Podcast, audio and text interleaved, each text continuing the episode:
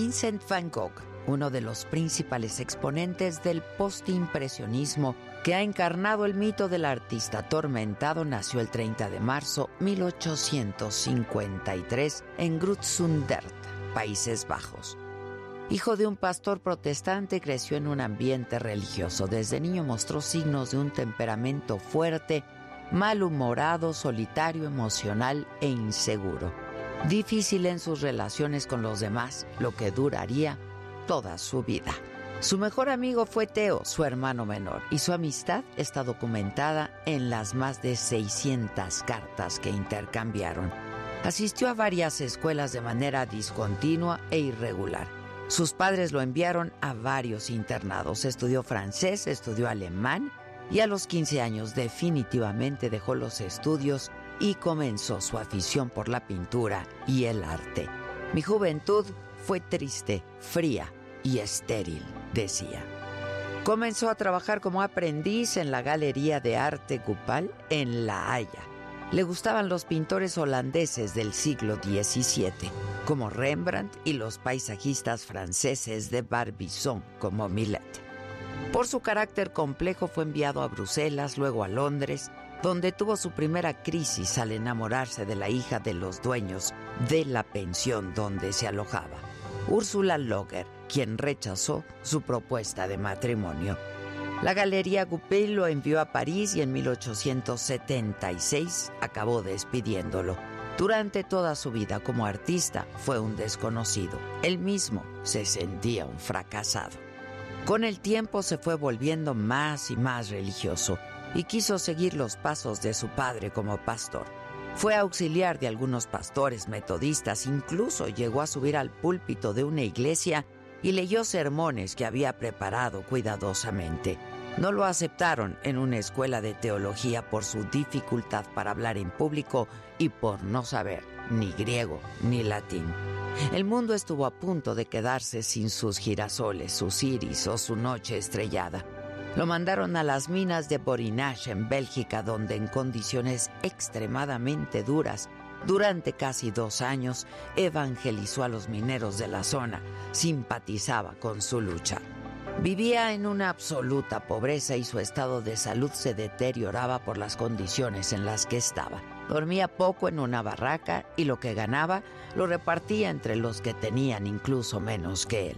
Entonces decidió seguir los consejos de Theo, su hermano, quien dirigía una pequeña galería de arte en París y que lo ayudaba económicamente y lo impulsaba a dedicarse al arte. Sus primeras obras tienen las huellas de un espíritu sombrío marcado por la miseria de los mineros. Y se fue a París y se relacionó con los jóvenes pintores de la época influenciado por los impresionistas y por los artistas japoneses. Su estilo comenzó a evolucionar sus colores se hicieron más vivos, sus pinceladas más refinadas.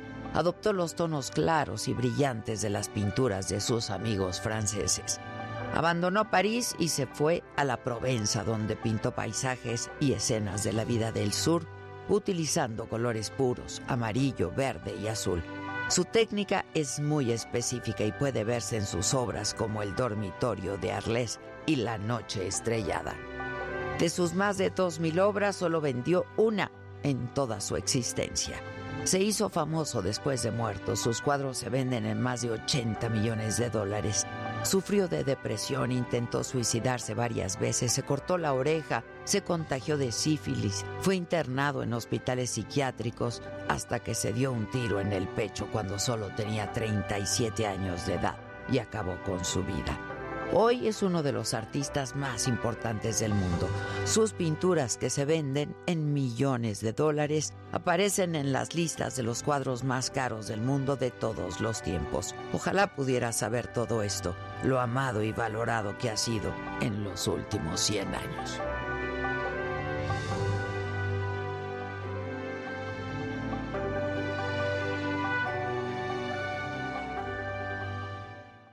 Esto es Me lo dijo Adela. Yo soy Adela Micha y ya comenzamos.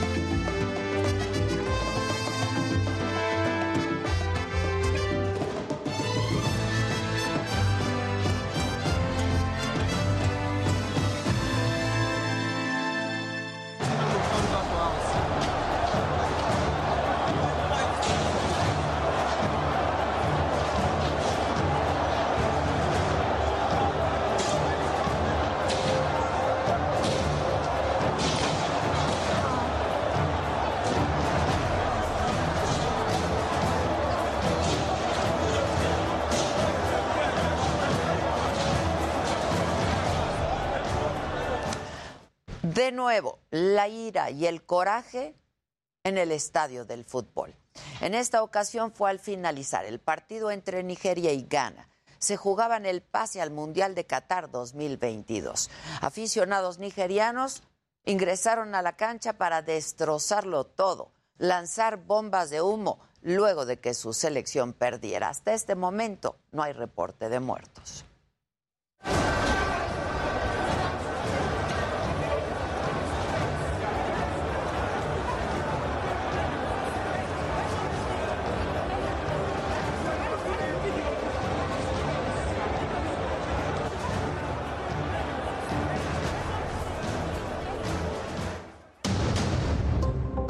El presidente insiste en que consejeros y magistrados electorales sean elegidos por el voto de la gente.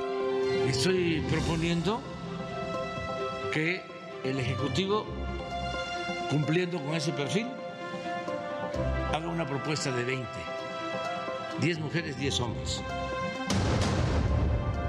El PAN anuncia que convocará a la oposición para rechazar la reforma electoral del presidente. Es que no le gusta cumplir con ninguna norma. Y lo que quiere es elegir a modo, por más que diga que lo quiere hacer democráticamente. En contraste, la jefa de gobierno de la Ciudad de México reitera su respaldo a López Obrador, dice que apoyará su iniciativa electoral.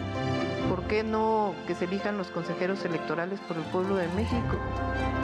Se hace en otros países del mundo para, inclusive fiscales, para el sheriff de la policía en algunos en Estados Unidos eligen. El INE reitera que hay gobernadores que violan la veda electoral por publicar sus logros y obras. Enfrentamos una campaña de desacato, asegura el consejero Ciro Murayama. Deben investigar a las Fuerzas Armadas por la desaparición de los 43 normalistas de Ayotzinapa, piden los padres de los estudiantes. Exigen una reunión con el presidente. Decirles que las 43 familias estamos enojados, más bien encabronados, porque desafortunadamente nos vieron las caras durante tres años. Identifican a 19 de las 20 víctimas de la masacre en Sinapecuaro, Michoacán. El gobierno municipal le pide ayuda al presidente. Necesitamos que volviese a ver a este municipio, que trabajemos de manera coordinada para establecer una estrategia que nos garantice la seguridad y tranquilidad. Rusia bombardea zonas habitacionales en la ciudad de Lugansk. Hola, ¿qué tal? Muy buen día. Los saludo con muchísimo gusto. Y que es miércoles, es 30 de marzo. Yo soy Adela Micha y estas son hoy las noticias. Los padres de los 43 normalistas de Ayotzinapa exigen que se investigue las Fuerzas Armadas por la desaparición de sus hijos. Además, dijeron que están muy molestos por los engaños del gobierno, por lo que pidieron una reunión con el presidente López Obrador. Decirles que las 43 familias estamos enojados, más bien encabronados, porque desafortunadamente nos vieron las caras durante tres años. Porque creo que el presidente en la mañana decía que se está dando la información, pero eh, lo que nosotros nos informan, lo que nos informan las autoridades que están investigando es que no se está dando esa información en sede ministerial y eso está representando un gran obstáculo para la investigación. ¿Cómo es posible el mismo Peña Nieto, verdad, en ese entonces, igual que ordena las, todas las instrucciones de entregar toda la documentación que pudiesen tener sobre el caso? ¿Le hicieron caso? No, porque todas eran un acuerdo que tenían entre ellos. Y por su parte, el equipo argentino de antropología forense encargado de identificar los restos de los normalistas pide que se investigue técnica y penalmente lo que ocurrió en el basurero de Cocula en Guerrero, ya que no existe ningún registro en el expediente. Exigió que se indague exhaustivamente el material que reveló el lunes el grupo interdisciplinario de expertos independientes. Y bueno, en otros temas, identificaron ya 19 de las 20 personas que asesinaron en un palenque clandestino en Sinapecuaro, Michoacán, el fin de semana. La víctima que falta por reconocer sería un ciudadano guatemalteco al que apoya, apodaban el Chapo, por lo que ya se pusieron en contacto con la embajada de ese país. Y sobre este mismo caso, el alcalde de Sinapecuaro, Alejandro Correa, le pidió al presidente López Obrador que le ponga más atención al municipio. Amigo presidente, hoy los sinapecuarenses te necesitamos más que nunca. Necesitamos que volvies a ver a este municipio, que trabajemos de manera coordinada para establecer una estrategia que nos garantice la seguridad y tranquilidad. Y bueno, ya ayer les adelantaba esta historia. El martes velaron a una joven, una jovencita, 21 años, víctima de feminicidio. Su nombre era Vania y dejó a una niña pequeña y fue su esposo quien la habría asesinado. El reporte con Mario Miranda. Tres meses duró el matrimonio de Vania y Luis. Él la golpeaba constantemente, la separó de su familia, no la dejaba salir de casa, convirtió su vida en un verdadero infierno. Este fin de semana la asesinó. La mujer tenía 21 años, le gustaba la música. Sus amigos y vecinos la recuerdan siempre con una sonrisa, la cual se fue desvaneciendo cuando dejó su casa para irse a vivir con Luis, un hombre violento y con antecedentes penales. Era una persona alegre, muy tranquila. No se metía con nadie. Antes de conocer a Luis, Vania tuvo una hija. La pequeña dejó de convivir con su madre cuando ésta se casó. El hombre se molestaba y golpeaba a su esposa cada que buscaba tener un acercamiento con su hija. A pesar de las constantes agresiones, la víctima jamás levantó una denuncia ante las autoridades por el temor que le tenía su esposo. Sus familiares se percataron de las agresiones debido a las huellas que dejaba en su cuerpo. Siempre se quedó callada, hasta que nos dimos cuenta cuando ella traía su ojo morado. Y eso fue porque nada más fue conmigo a traer la comida y el muchacho se molestó. La mañana del 26 de marzo sonó el celular de Manuela Romero, madre de Vania. Su hija se oía angustiada y pedía ayuda. La llamada se cortó y esa fue la última vez que escuchó su voz. Yo nomás escuché que me dijo, mami, ven por mí o ábreme. Este, y, y agarré y le dije, sí, mami. Y me bajé rápido a abrirle la puerta, pero su llamada se empezó a distorsionar, pero su voz no era no era la de siempre, su voz se oía como distorsionada y la llamada también. Yo le regresé la llamada rápido, así como se apagó, regresé la llamada, pero ella ya no contestaba. Su teléfono ya, ya no sonaba, ya me mandaba puro buzón, buzón y buzón. Las malas noticias llegaron un día después. El cuerpo de la joven fue encontrado dentro de la casa donde vivía con Luis. Tenía huellas de asfixia. Su agresor ya había escapado. Los familiares de la víctima piden justicia. Este 3 de abril, la hija de Vania cumplirá 7 años y lo hará sin la compañía de su madre. Trabajaba para su niña, para sostener a su niña que pues ahora desgraciadamente pues me la dejó sola por culpa de este que pues, le quitó la vida, le arrebató la vida a mi hija y le cortó inspiraciones y le quitó su madre a mi pequeña. Y quiero pues que sí se haga justicia porque al rato no sabemos si puede ser otra chica o puede ser la, otro vecino, puede ser otra jovencita. Y no queremos ya que pase esto. Yo lo que quiero que se haga justicia para que ninguna madre esté sufriendo lo que nosotros estamos sufriendo ahorita ni que estemos pasando. Este martes, Vania fue velada en compañía de su familia y sus amigos. Su cuerpo será sepultado en un panteón del municipio de Chimalhuacán. Con información e imágenes de Mario Miranda, para Me lo dijo Adela, Heraldo Televisión. Bueno, y mientras tanto, en el Estado de México han aumentado los delitos de acto de alto impacto en Nezahualcóyotl, municipio gobernado por el morenista Adolfo Cerqueda. Durante los primeros dos meses del año, se incrementó la violencia en un 40%, esto en comparación con el mismo periodo del año anterior.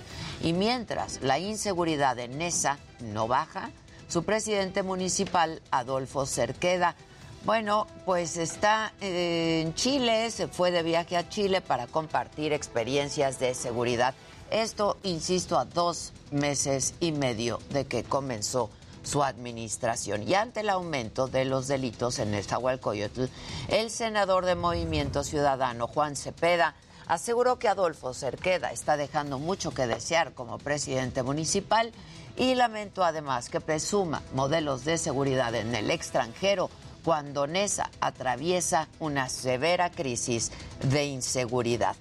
Y para el embajador estadounidense en nuestro país, Ken Salazar, el trabajo en materia de seguridad entre México y Estados Unidos va por buen camino y resaltó además la colaboración entre ambos países.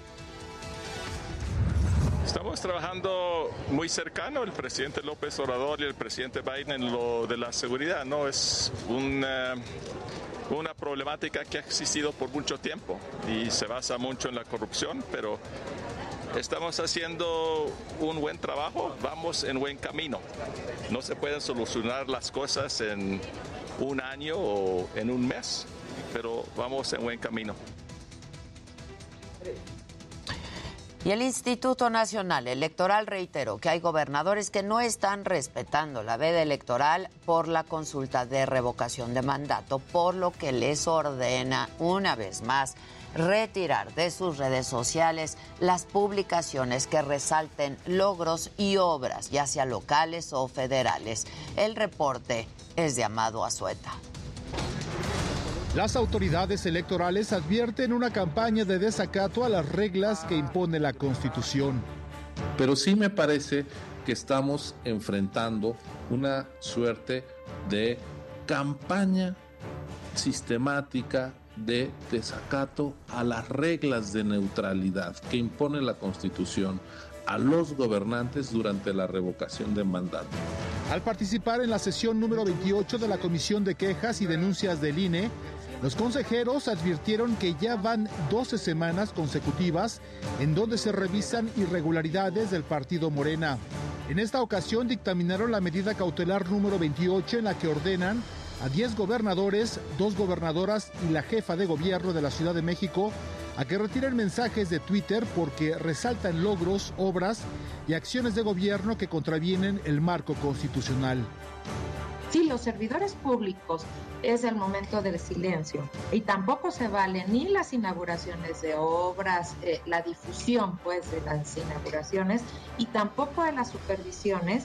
Me parecería que el tuit que, el, eh, que tenemos de Miguel Ángel Navarro Quintero, donde da cuenta de la supervisión eh, que hace del Hospital de la Mujer, así como eh, de Rubén Rocha Moya, donde da cuenta con una de la gira del presidente en Sinaloa. Después de una denuncia del partido Movimiento Ciudadano, la medida cautelar procedió por 48 publicaciones en la red social Twitter en las que se da cuenta de logros y acciones de gobierno que no están permitidos dentro de las excepciones que establecen las reglas que aprobaron los mismos legisladores. De esas publicaciones, 10 son de la jefa de gobierno de la Ciudad de México, 3 de Baja California, 2 de Baja California Sur, 7 de Chiapas, una de Guerrero, una de Morelos, una de Nayarit, 11 de San Luis Potosí, 4 de Sinaloa, cuatro de Sonora, una de Tabasco, dos de Veracruz y una de Zacatecas. Adriana Favela, presidenta de la Comisión de Quejas, recordó que se debe respetar la legislación vigente y que ellos no dictaminaron las reglas. Y también aclarar que nosotros en el INE no hicimos la normatividad, simplemente la estamos aplicando la medida cautelar se presentó 24 horas después que el Tribunal Electoral dictaminó que el decreto de interpretación que aprobaron los legisladores hace unas semanas no cumple con los estándares requeridos y por lo tanto no es aplicable para esta revocación de mandato. Para me lo dijo Adela, Amado Azueta, Heraldo Televisión. El presidente López Obrador solo quiere lastimar al INE. Así lo denunciaron senadores de oposición después de que el presidente anunció que va a enviar una reforma para que los magistrados y los consejeros electorales sean elegidos mediante el voto. Me parece que lo que está dejando claro el presidente es que no le gusta cumplir con ninguna norma y lo que quiere es elegir a modo por más que diga que lo quiere hacer democráticamente.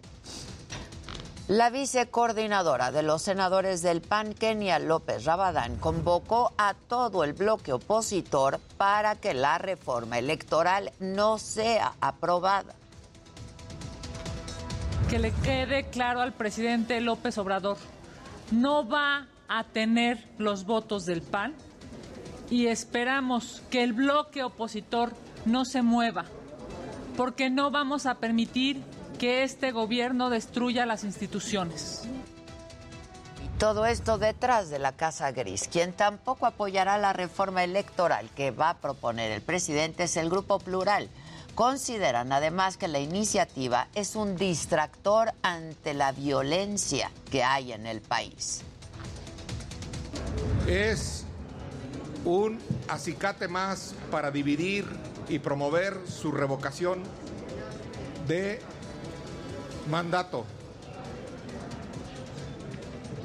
Es un distractor más para no hablar de las muertes violentas de las que acaba de hablar el senador Icaza en Michoacán. Hay por lo menos 634 michoacanos que no van a ir a votar a la revocación porque están muertos. La 4T sigue abriendo tumbas en este país. En contraste, la jefa de gobierno de la ciudad, Claudia, Claudia Sheinbaum, dijo que va a apoyar la iniciativa electoral del presidente. Respaldó la idea de elegir consejeros y magistrados mediante el voto de la gente. ¿Por qué no que se elijan los consejeros electorales por el pueblo de México? Se hace en otros países del mundo para inclusive fiscales, para hasta el sheriff de la policía en algunos en Estados Unidos se elige. La Comisión Nacional de Derechos Humanos acreditó diversas irregularidades en el caso del exsecretario técnico de la Junta de Coordinación Política del Senado, José Manuel del Río Virgen.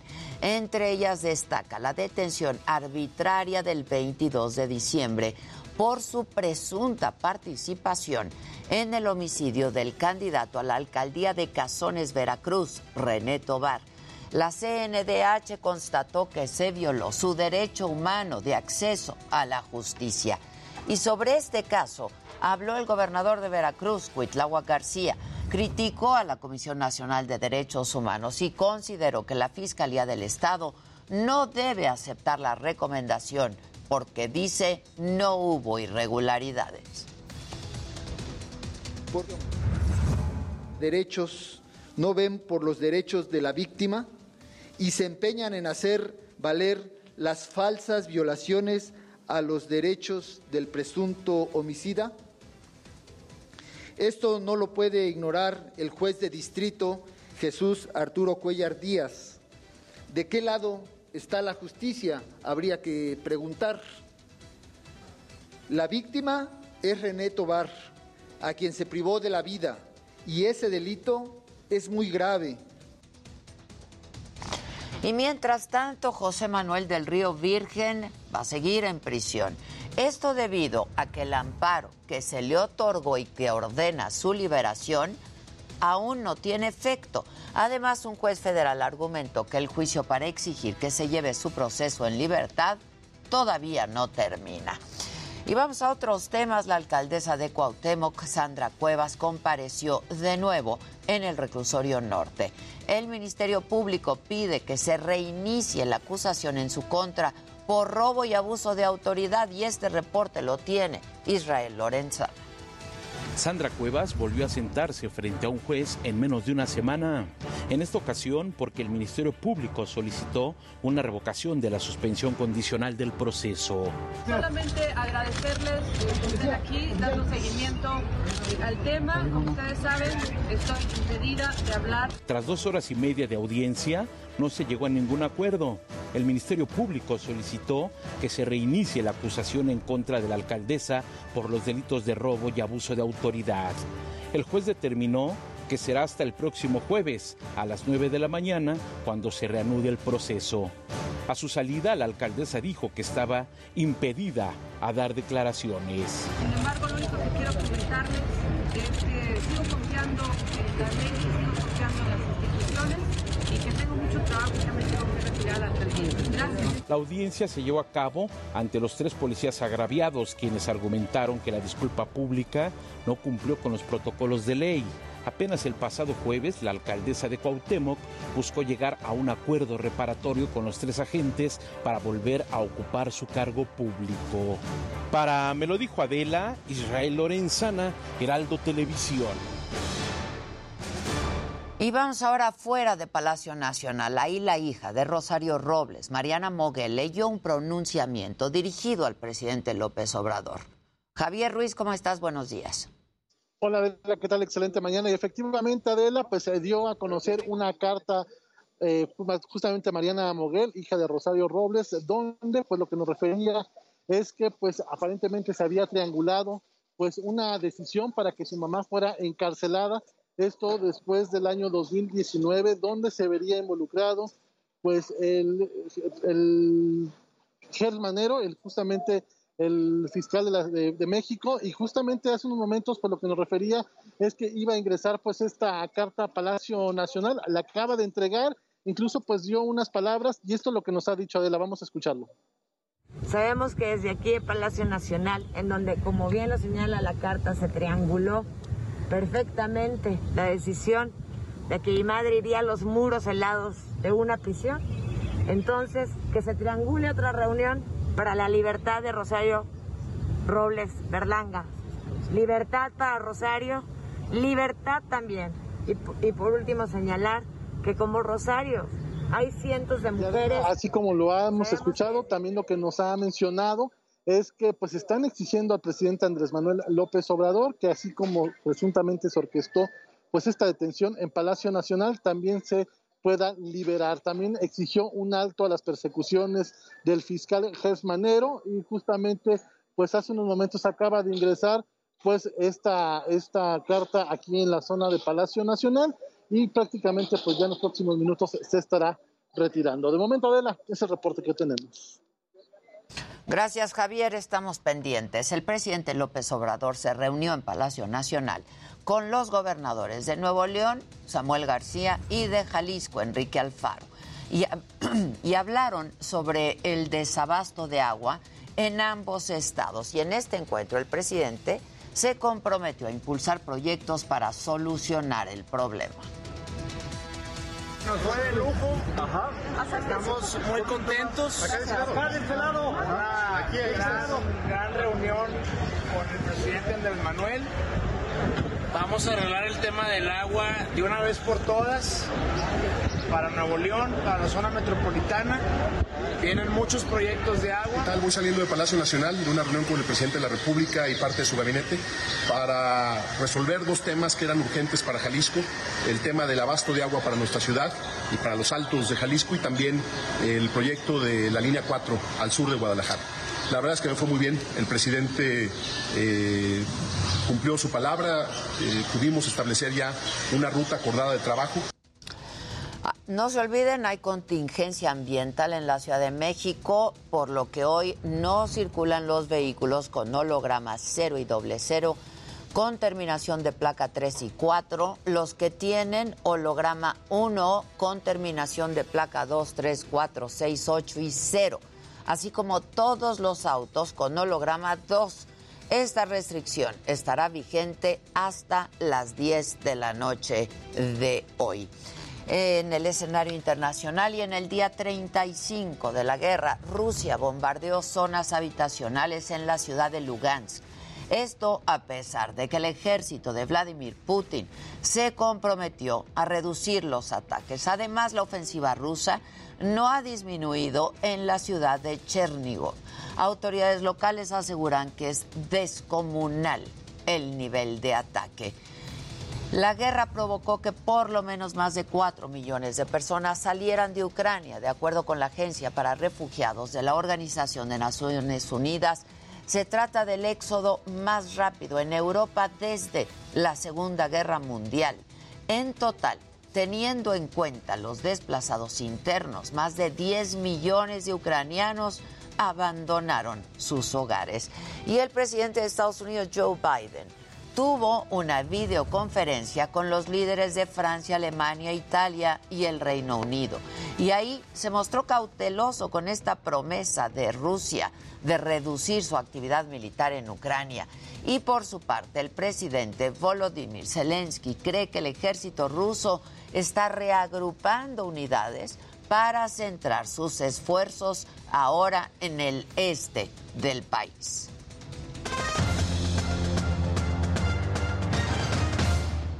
Ade, muy buenos días, qué gusto saludarte. ¿Qué vamos a tener hoy en el Deportero? Arrancamos con el partido de México que va por su boleto directo ante Qatar. Ya lo dijimos, ya está dentro de los clasificados, pero podría acabar en el repechaje. Se ve muy complicado.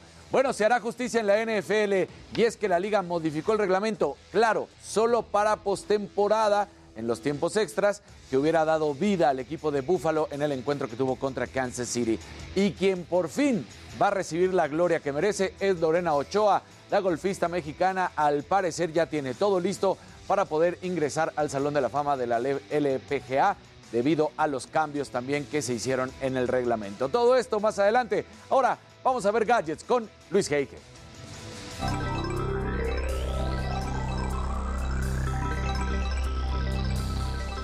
Muy buenos días y bueno, un estudio reveló que las aplicaciones de criptomonedas a nivel mundial crecieron pues muy número importante, 902% durante el 2021. Yo les voy a decir cuáles son las más populares, spoiler alert, no está Bitso.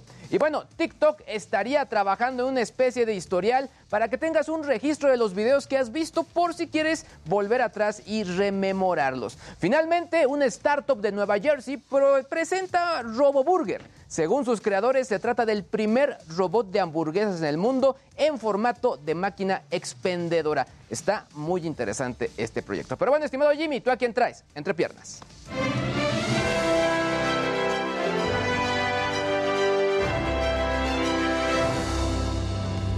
Días, gente querida. Feliz ombliguito de la semana. Bueno, el día de hoy entre piernas estaremos hablando de que luego de que se diera a conocer la muerte del icónico baterista de los Foo Fighters, Taylor Hawkins, el pasado viernes, ahora la banda dio a conocer la cancelación del resto de conciertos de su gira mundial. Revelaron la noticia a través de un tuit y aquí les estaré mostrando qué fue lo que dijeron. Y bueno, además, varias celebridades siguen dando su opinión sobre el penoso momento que protagonizó Will Smith este domingo. La mayoría de ellos, obviamente, este, pues se están manifestando estando en contra, mientras que otros como la actriz mexicana Michelle Renault está de acuerdo con lo que hizo Will Smith y lo estaremos platicando. Y bueno, más, más tarde tendremos aquí en el estudio a la cantante Carol Sevilla, quien con solo 22 años y más de 14 millones de seguidores en Instagram y 24 millones de seguidores en TikTok, viene a platicarnos de su nuevo sencillo Dime, Dime, escrito ni más ni menos que por Luis Fonsi. Así que se va a poner bueno. Mi querida de buenos días, regreso contigo. ¡Wow!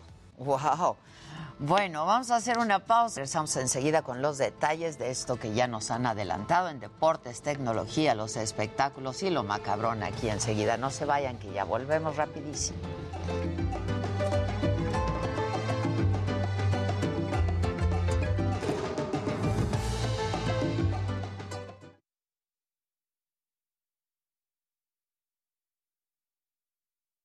Este, ¿Con qué empezamos? Con, con deporte. Acabamos con lo macabrón. ¿No? Vamos rapidísimo. Deportes,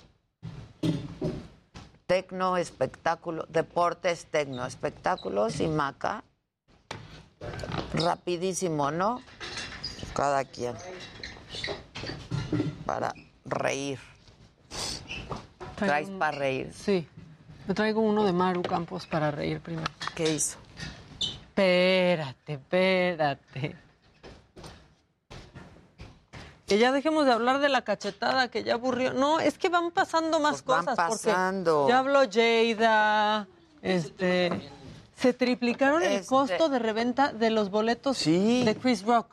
Sí. Pues claro. O sea, Pues hasta 400 y cacho de dólares Sí, por. Chris Rock.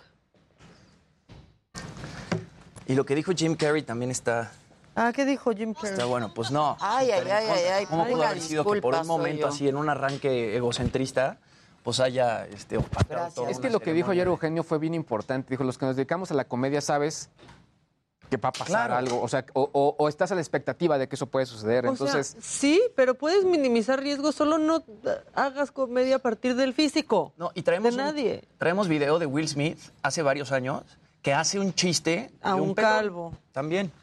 Entonces, nos pues gusta no sé, hacer, pero que mal. no nos hagan. ¿Eh? Nos gusta hacer, pero que no nos hagan. Exactamente. Como diría Paco Stanley. Es que yo creo que puedes hacer chistes del físico, tuyo. Nada más. Pero sabes que luego de Nada pronto más. Hasta, algunos hasta años- hacer uno del propio físico ya te están cancelando. No, pues ahí sí están mal. Pero ya, ¿quieres reírte de que alguien es narizón? Ríete de tu nariz. Exacto. Pues claro. Ay, manita. Hola Lucía, pieza. buenos días, ¿cómo estás? Diste una pie- Ah, dos No, piezas. Es la de Susan. Te Ah. faltan dos piezas del teclado. Susan, uno pensaría que tu teclado es muy completo. Que tu teclado es muy completo y mira. Este, dicen que el escándalo vende Alessandro Albiani, Norma Claro. Espinosa, que qué padres mis lentes. Sí, esos lentes yo creo que son los... Ana lo- Rivas lo- lo- mandó un ahorita. azulito, mi querida Anita. Adela, buen día. Nombra a tu peluquero, por favor. Jasbet. San- eh, sí, Jasbet Sánchez. Aquí presente. ¿Dónde está? ¿Dónde está? Jasbet Sánchez. Servidora y amiga. Servidora. Ya, que- que tú estás como yo, Susan, te faltan un par de teclas. Así estoy yo. Por ejemplo, ese chiste sí se puede hacer, estoy Claro. hablando de mi cuerpo. Si lo hiciera Luis G.I.G., de mí sería estaría muy- mal. Sí, claro, sería muy- ¿Me entendieron el Sí. punto? Si lo hiciera Luis G.I.G., mañana no está. Alguien más, cualquiera. O sea, Buenos días, Marianita. Buenos días, Virginia. Por favor, felicítenos a las trabajadoras del hogar. Tú traes eso, ¿verdad, Jimmy? Claro, Porque sí. yo lo había puesto en lo macabrón, pero vi que lo tenías. Sí. Yo también. Qué, qué barbaridad. Se pasó. ¿Qué? No, espérate a que te la suelte, Jimmy. Espera, hay muchas sorpresas hoy. Se pasó ese güey.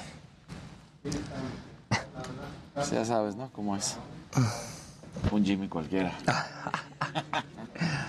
A ver, Casarín. Dígalo, dígalo. Saludos para todos, Jimmy, me encantas. Ay, gracias. Hola, Adri, buenos días. Adela, guapísima, como siempre, Ay, dice muchas Norma gracias. Espinosa. La verdad, sí. Hola, Clau Piña, ¿cómo estás? Adela, ¿cuándo vienes a la Riviera Maya? Pues mira, quién sabe, pero a Los Cabos. A Los Cabos nos vamos el Uy, viernes. viernes, saliendo de aquí. Hola, Loli. El conejito está increíble. En la noche desde allá. ¿Live Aqua o a dónde van? Live Aqua. Muy bien, qué rico. Live Aqua en Los Cabos. Ese no lo conozco, va a estar espectacular también. Fiesta americana. Yo tampoco lo No, conozco. fiesta Ah, es americana. del Fiesta Ah, eh, Americana. perdón, la es que es el Fiesta Americana. Ahora, les voy a decir, están a unos metros. Exacto. Sí, están, cer- Es el están grupo. cerquita. Y tiene un campo de golf bien padre. O sea, la transmisión es desde el Fiesta. Sí, la transmisión es desde el fiesta. Y los invitados están muy chistosos, ¿sabes? Va a estar bueno. Va a estar buenísimo, ¿verdad? Va a estar bueno. Todos guapísimos, pero Luisito se pasa. Uy, ¿quién es Arturo? No, está Viernes 3.30 de la tarde. Heraldo Televisión.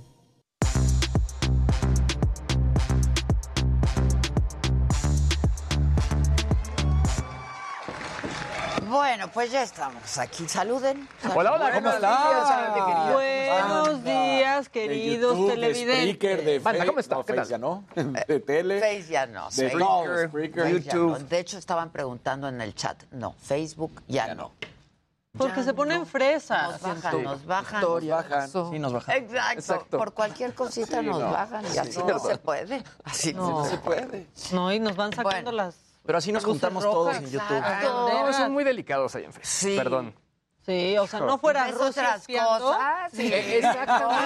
O sea, Exacto. Exactamente. Luego ves cada cosa y dices, ¿y esto por qué ¿Y sí esto está por aquí? qué? Exacto. Pero que si la ficha amarilla y que no sé. Ah. que- no, no, no, no. Bueno, viene todos en YouTube. Claro que sí. YouTube, YouTube. Venga, pues. Hoy a las 7, México tiene un partido. Ah, ¿qué, qué decimos, Ade? Va a ser un partido supuestamente. Tendría que ser un partido de trámite y no lo es. Tendría que ser un partido en el que no tendría que jugarse nada México y lamentablemente sí. A ver, con un empate ya se resuelve el tema. Y qué triste decir, voy a empatar con El Salvador, uno de los equipos que está eliminado y que no va a hacer absolutamente No, no. nada. Sí, no, no. Eso es lo que está buscando México, empatar. Claro, lo mejor sería ganar, golear, que si vemos lo que ha sucedido en el último año y medio, pues se ve muy, muy complicado. O sea, obvio es, se deseamos que gane, pero... Claro, a ver, todos queremos que la selección mexicana esté en el Mundial, todos Claro. queremos que juegue bien, pero no está pasando. Yo me acuerdo cómo hace algunos años los goleábamos. O A ver, sea, pero es que no creen que todo esto está desangelado. Es, es Sí. todo por la pandemia, Sí. les juro. Yo siento que hasta ni traen nadie el mismo nivel. No. Suecia afuera, Sí, Italia afuera. No, pero ver, no. pe- Pero déjame algo, una comparación ahí. Ahorita que decías Suecia fuera, Italia fuera.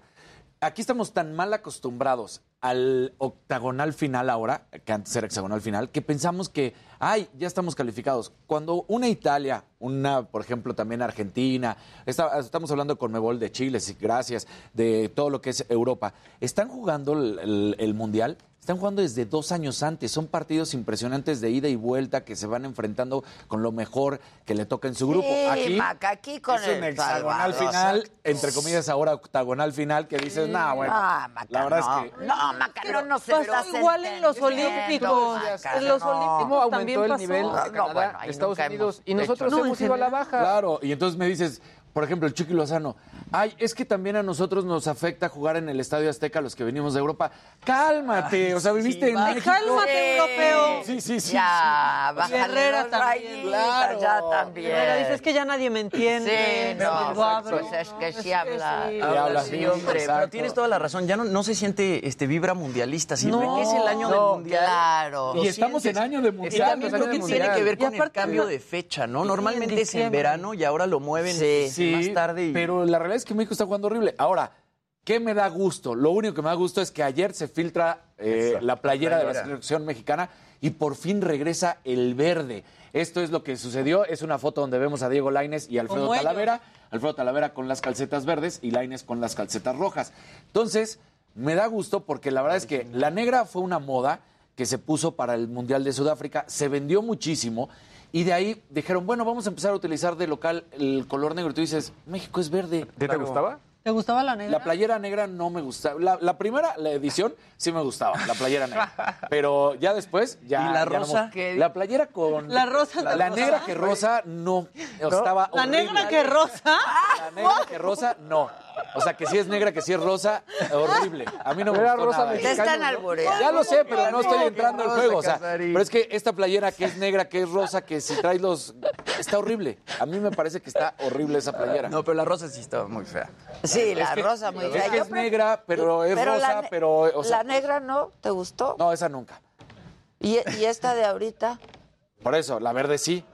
La playera verde me parece que es el A color. ver, póngala. Los es el color de ratoncitos México verdes. siempre. Pues es el original. Pues sí. Es el verdadero color que utilizamos. Que en alguna ocasión tuvieron la idiotez Va de decir- verde, verde, es blanco verde, y blanco y rojo. rojo. Ajá, el tricolor. Que decían, ay, es que se confunde el verde del pasto con el verde de la playera. Hazme favor. Por eso, esas eran las cosas que decían que por eso Jugaban mal. Jugaban, no, que por eso utilizaban con la playera Siempre hay negra. pretexto. Sí, no. Pero esta, en verdad, esta última que estaban sacando, que era negra con garigoles rosas, que decías o es rosa o es negra, me parece horrible, espantosa, y ahora ya se vuelve al color verde. Me parece que eso es bueno para la selección mexicana, sin duda alguna. Y vamos a recordar algunas de las playeras, digamos, que han llamado la atención. Verdes que ha estado utilizando México desde 1998. México en el 98, esta playera para que la podamos ver de una vez.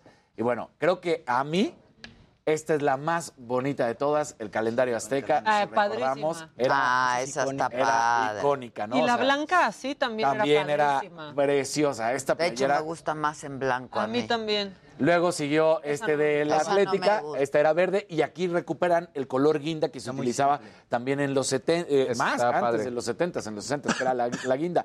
Luego, en el 2010, aquí ahora sí ya venimos, bueno, este es el 2006, que era la B de Victoria, que también es lo muy triste, ah, de que yo creo que todos hemos visto, ¿no? Esa me encanta. A mí sí me gusta. Esa fue la original negra. Ah, esa, Esa me encanta. Esa, esa es Pero preciosa. mira, de negra Atlética. sí me gusta. Sí, esa Sí, sí, dénmela. Esa fue la primera negra Que que, fue para de Sudáfrica sí, y que tiene como plumitas, supuestamente. Luego viene esta. La naranja. Con el rayitos y cambio la de roja. patrocinador, la verdad, la Atlética Sí. estaba bien básica. Claro.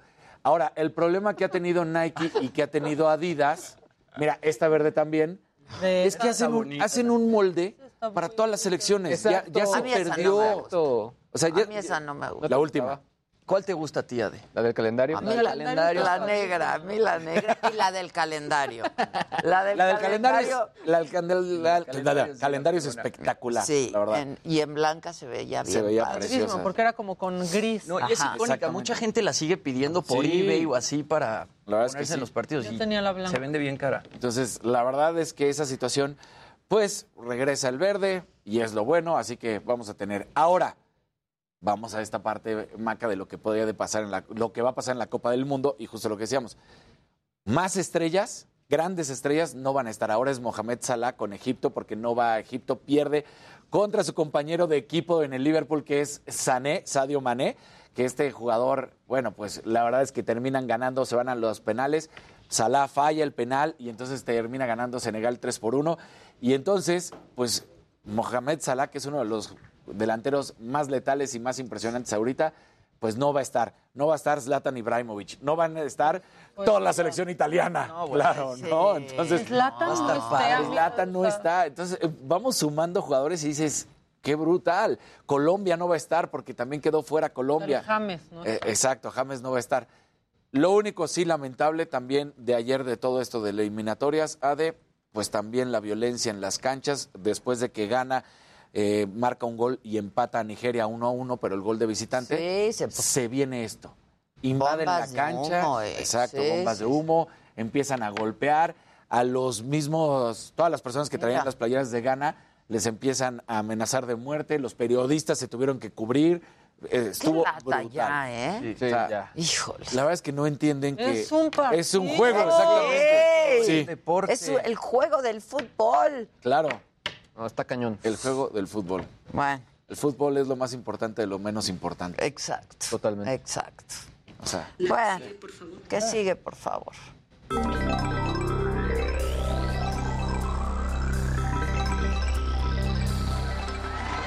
Gente bonita, muy buenos días. Es miércoles. ¡Bravo! Antes que otra cosa, le quiero mandar una felicitación, un abrazo y un beso a mi madre que el día de hoy cumpleaños. Oh. Señora. Uy, madre, te quiero mucho. Gracias por traer al mundo a este hermoso ser. Pues gracias, gracias, gracias. A ver, vamos a empezar con los trending topics. No, no puedo dejar pasar lo que ocurrió en las últimas horas. Lego, ya mencionaste la nota. Dios santo. O sea, qué paciencia, ¿eh? Qué paciencia. paciencia. Me, me- digamos que cada vez me sorprende más la manera de nuestros políticos de también manifestarse de sus estrategias, pero en fin, eh, es- esta casa que hicieron ahí eh, en La Lego. casa gris, la casa, La casa gris. Ahora, Jessie. Jessie se volvió trending La topic. pobre Jessie. La pobre Jessie por el mensaje de Andrés Manuel López Obrador, haciendo referencia a Marta Jessica Ramírez González, que es la directora general de comunicación digital, y obviamente, pues lo que ocurrió con esta. Eh, pues eh, digamos que eh, lo que le pide el Tribunal Electoral al, al presidente de publicar esta, digamos que, situación, ¿no? Y pues bueno, se volvió trending topic. Y bueno, eh, sin dejar los deportes, al Rigla se volvió también trending topic porque es el nuevo balón que, con el que estará jugando el Mundial de Qatar. que lo vamos a presentar al rato. traíamos Nada más, sí. ah, digamos que son como lo, lo que se ha mencionado en las últimas horas. Ahora, el dato interesante que les traigo el día de hoy es que las aplicaciones de criptomonedas subieron 900% durante el último año. Lo que está interesante, Wow. sobre todo, es que las que más, eh, o donde más generaron atención fue primero en Estados Unidos, después en Asia y finalmente en Latinoamérica. ¿Por qué lo menciono? Sobre todo porque justo estaba viendo la, la- la carrera el fin de semana y hay un anuncio enorme en, durante toda la Cripto. carrera de cripto. Ajá, de cripto. Cripto, que es una es una de las eh, aplicaciones más importantes de criptomonedas. Eh, y de hecho, entre las más importantes, las tres más importantes, la primera es Binance, que tiene 600 criptomonedas.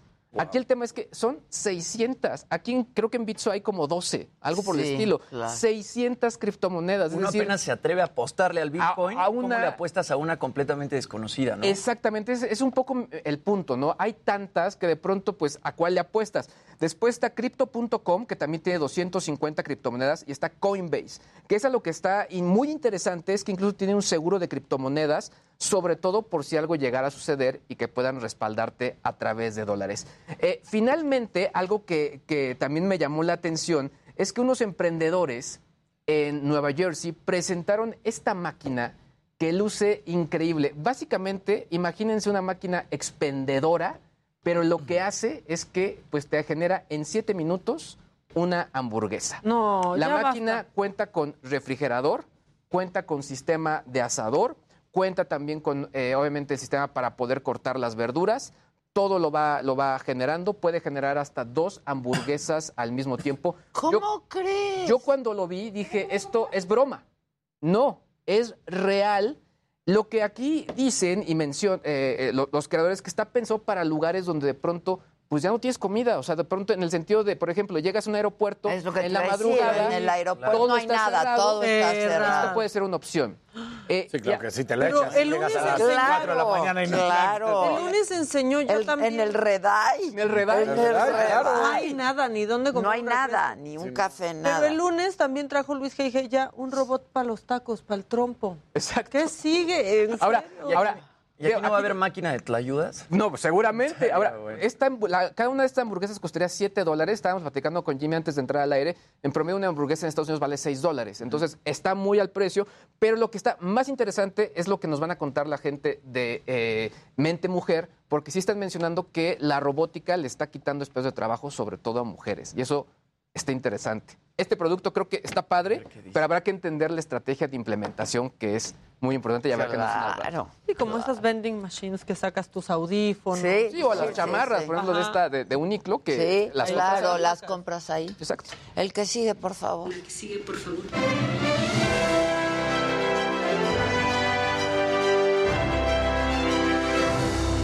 Muy buenos días, gente querida. Feliz ombliguito de la semana. Hola, Luisito. Buen Hola, día. Maquita.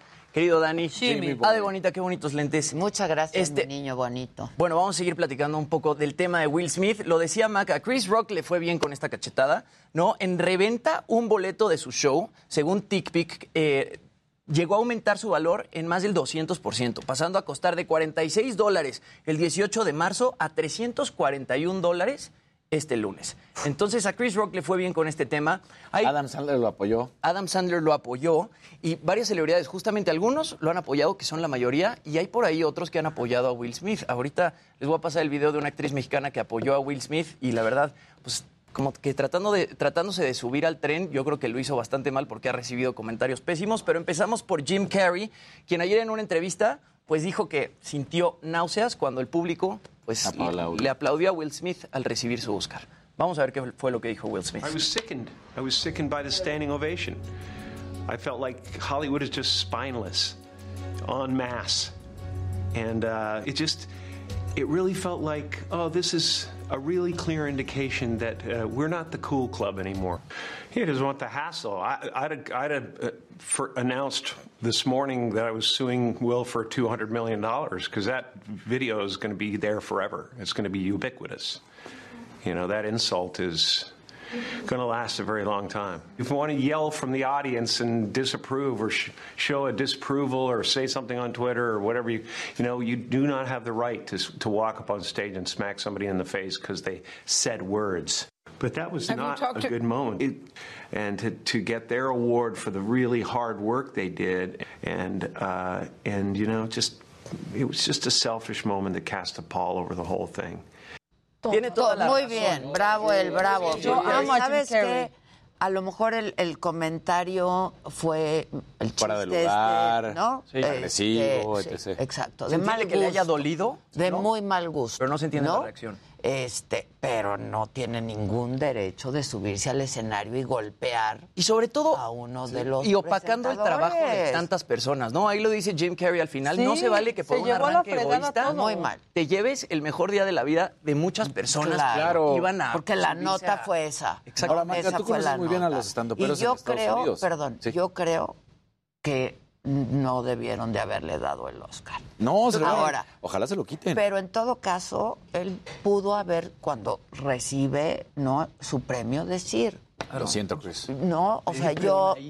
¿eh? Sí, pedir una disculpa. ofrezco ahí. una disculpa, voy a entrar a un horrible. programa de manejo y control de, ¿no? Claro. Claro, lo que sea. sea, se, ve Es pésimo. un tema delicado. Muchas maneras de poder. Como bajar el, el mood. Pudo haber A ver. parado el show. Claro. ¿no? Sin darle la cachetada. ¿Sabes que lo que dijiste fue una estupidez? Puede detener el show y hacérselo saber ahí mismo, pero el tema No, de la no, hombre, Hubiera sido mucho más fuerte el impactante de Claro. los ayer que se paran y se fueran. Exacto. Ahora, yo lo que te iba a El decir, golpe Maca, fue brutal. El Sí, golpe fue brutal. Tú sabes que los es y sobre todo en Estados Unidos, se burlan con- normalmente, no estoy diciendo que esté bien, Hasta del pero, pero se presidente en burlan su constantemente de, de las personas, ¿no? Es lo que hacen en Pero se burlan, lo- creo O que sea- lo que pasa es que se burlan de sus hechos o de cosas que hacen, Claro. no de una condición o de su físico.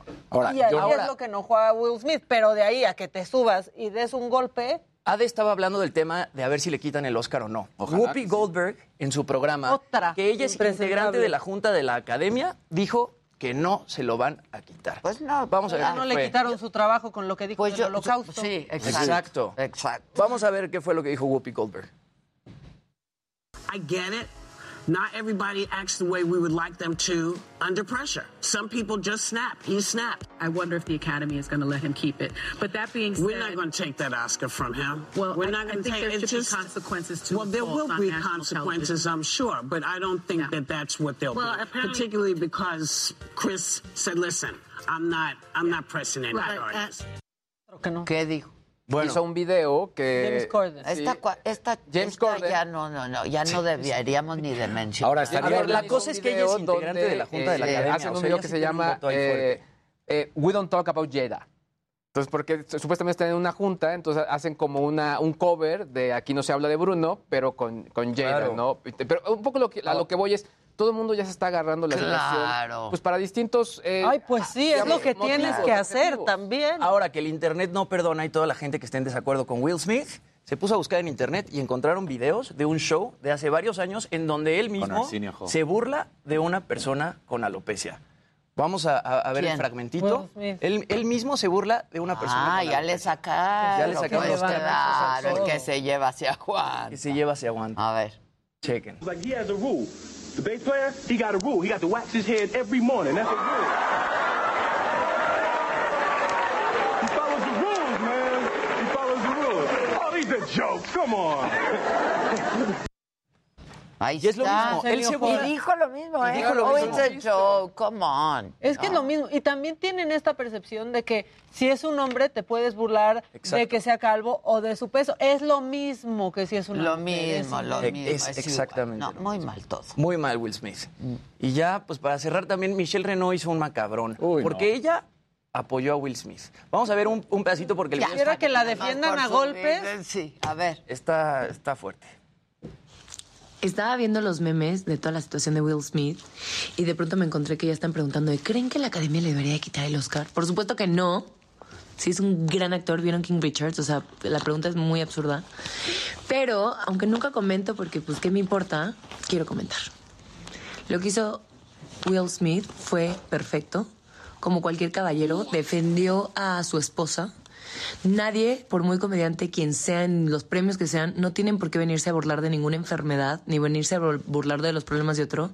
Y qué bueno que lo hizo así, porque mucha gente dice, bueno, lo hubiera dicho algo atrás del escenario. No, porque lo exhibieron delante del escenario y como todo un caballero se paró y... y Córtale, se- mi chavo. Y el problema no es lo Córtale, que opine Michelle Renault, es que nos importe lo que opine Michelle Claro. Renault sobre esto. Pero a Ahora, ver, le, le funcionó, ¿por tiene qué? 73 mil likes ese video. O sea, se subió al tren. Pues ¿no? sí, Lo que buscaba pero eran muy mal. Ahora creo que habría que hacer una pregunta que nunca creo que va a suceder, pero preguntarle a Chris Rock si sabía de la alopecia de Jada.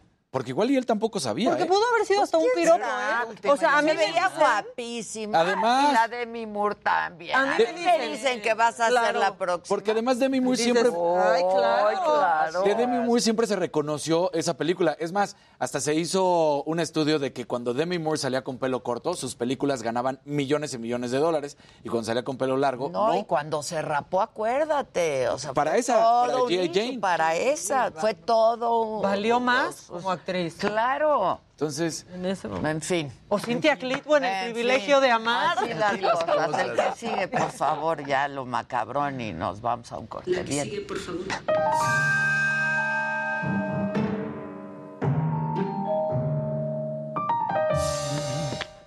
Macabroncito Express. Maru Campos, gobernadora de Chihuahua, trató que una chava que se dedica a limpiar las calles criticara las protestas feministas y quedó. Quedó. A ver. ¿Qué sientes cuando limpias todo?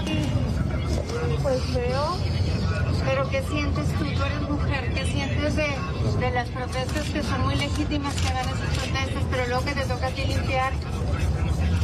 Pues sí, pero cuando mataron a Marisela Escobedo acá fue pacíficamente.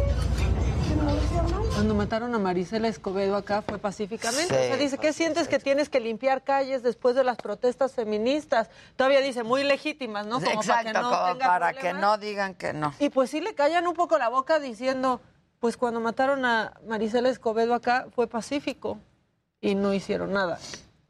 Quedó. Pues y sí, se ya hizo quedó. viral. Pero bueno, lo que está viral también es la cara de Chris Rock cuando pues lo acababan de golpear. Este es un, un pedacito que no habíamos visto. O sea, y creo que esa es la prueba de que no estaba armado. Reconocer África Vean las caras que va haciendo. No sabe dónde meterse. Ese es el backstage después de que lo habían Exacto, pero golpeado. velo. incómodo. Y de pronto voltea y le hace a alguien como, Reconocer a África. no, como, pues no sé, ¿qué pasó? Por este premio. No es, no se Sí, como que no entiende qué No acaba de entiende, ve para ¿Cómo va a lados. entender? Ve a alguien ¿Cómo va a entender que de pronto Sí, le hubiera dicho un como- actor nominado al Oscar se para, sube al escenario, Y se te des acerca al escenario y le da además un que era su golpe. amigo, porque salieron también todas las fotos de ellos de jóvenes. Un dices, soplamocos, ese es un soplamocos. Bueno, uno piensa que solo se está quitando la sudadera, pero no, tengan mucho cuidado. Hablando de eso, mira. Viene mucho a cuento. Ustedes dicen, ¿se quitó la sudadera nada más? Ay, no, se quitó el, el peluquín.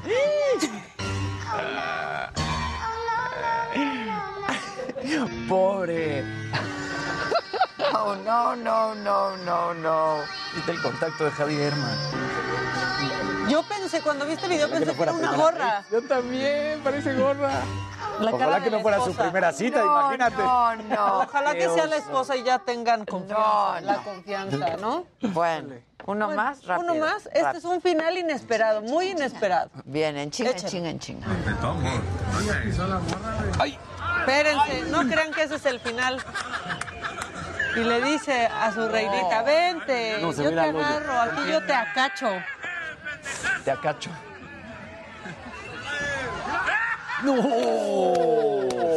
Bueno, vamos a hacer una pausa rapidísimo y volvemos con mucho más. Vamos a hablar Vidulfo Rosales, abogado de los padres de los normalistas de Ayotzinapa, sobre este reciente informe que dio a conocer el GIEI, este grupo de expertos internacionales. ¿Y quién viene hoy, mi queridísimo Jimmy? Carol Sevilla. Carol Sevilla con 14 millones de seguidores en Instagram, 24 millones en TikTok. Con esta que se llama Dime, Dime, que además escribe Luis Fonsi. Ya estás. Luego de una pausa, volvemos rapidísimo, no se vayan.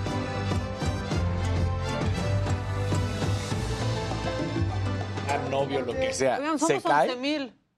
No- Eso. Eso. 11,600. Sí. Bien, Tilines. ¿Y a mí por qué no me sale no confías el en él. Solo veo el 11 mil cerrado. 11K. 11K. Ajá. No, creo que lo tienes que ver en la compu. Ah, ya, ya, ya, ya. Es, es- ¿No somos 11K? ¿Sí? Sí, 11,500. Somos más de 11K. Ándale. 11.506. Pues hablen con la Que gente. le fue peor a la banda? chica, que si esto que pasa yo no es violencia, pues no, no es violencia, son virales, es lo que está pasando y de lo que está hablando. la Claro. gente. Es como si pasamos otra vez el chiste de... Pues sí, pero es como Rock. si el del peluquín viene y te da un madrazo. Exacto. Exacto. Claro. O sea, es igualito. En lugar de que se lo dé al que se lo pegó, O sea, claro, porque se le despegó. Eh, que Carol Sevilla tiene una gran historia, que fuerte y de admiración. Banda, hoy sí vamos por los 15. ¿Cómo estás, Carlita? Que por qué no le han cantado las mañanitas a la mamá de Luisito, los temores. ¿Nos está viendo, Luisito? Seguramente, sí, claro Ah, pues que sí. Venga. Venga, Por Facebook, por YouTube, ¿ve? para, ¿Está para Elsa. su retoño? Exactamente. Venga, pues. Jimmy, por favor, tú eres el director. Y, y un, dos, tres, y... Estas son las mañanitas que cantaba el rey David. Ay, por ser día de tu santo, te las cantamos así. Despierta, Elsa, despierta, mira que ya amaneció. Eso. Y a los pajarillos cantan, la luna ya se metió. Felicidades, Elsa. Que cumplas sí. muchos años. Que si lo de Whoopi Goldberg, por defenderlo, no será como una cuestión de raza. Bueno, pues Chris Rock, ¿qué creen? También es de raza negra. Sí, exacto. Ahí ya sale por completo ese tema. Sí, fue- claro. El tema es violencia. En esta, en esta ocasión Exacto, no es va tema por de ahí. violencia en general en distintos eh, segmentos y tipos. Bien hecho Will Smith, dicen también. Otra, Angélica dice Will Smith fatal. La noche que ganó el Oscar. No era el primer Oscar de Will Smith, ¿verdad? Oye, ¿no has hecho el video que se te encargó y todos ¿De la mamá? están- Ah, Estoy esperando Yo que mi mamá esté muy... No, en serio, ya, ¿eh? Sí, Sí. ya. ¿Hoy la vas a ver? No, mi mamá no está aquí, está en Guanajuato. Pero yo hoy sí veo la mía. ¿Cuándo vas? Por Zoom. no Pues sé. por Zoom. Por Zoom. Por Zoom. Va. Eh, Hoy en tu Yo, fiesta le- es- oye, Yo la voy a ver Yo mañana. le dije, yo le avisé que hoy llegaba. ¿Eh? Yo la voy a ver mañana. Y yo hoy Pues mismo. ya manden, ¿eh? Pero estaba dándole unos días a mi mamá. Dicen, ¿no creen que la academia debería cuidar un poco más el guion de los chistes que se dicen allí? Yo creo Es que a cuidan. partir de ahora van a cuidar todo mundo. Ah, ya, cada vez están ver- peor los Oscars. ver Ya, si la verdad, yo estoy de acuerdo, da náusea. Sí. Sí. Exacto. Tiene razón Ya el que Jim. pase, no el sé. buen Jim Qué buen comentario razón. se hizo Jim Carrey, la verdad. Estuvo. La neta, sí. Muy atinado. Van a hablar de Daniel Biso. ¿Qué, pasó, con Daniel? A ver. ¿Qué pasó? Señor Bisoño. Ahora que No, el que está muy enojado es Gustavo Adolfo Infante porque vino aquí Mauricio Martínez. Unas declaraciones súper chafas de Gustavo. porque vino aquí. Porque vino aquí y no fue con medios de espectáculo. ¿Qué dijo? Dijo... ¿Cuál? ¿Este? Está bueno, ¿no? Ahora resulta, nada más porque lo violaron, nos puede ver por abajo del hombro. Ay, no. O sea, lo de menos es que dijo que, que venía aquí y que nadie había visto. Eso es lo de menos. Que ¿Qué? ¿Qué dijo? Ahorita te voy a mandar el video. Pero que, Que digas- nadie lo vio. Ajá. Uy, ya bajamos, muchachos. Tiene razón, Gustavo. Gustavo, sí. No, pero es completamente fuera Las de la- poderosas águilas, saludos desde Chicago. Gracias, gracias. Eso, Tilín, eso, Tilín. Este, Gisela, tengo que hablar contigo en algún momento.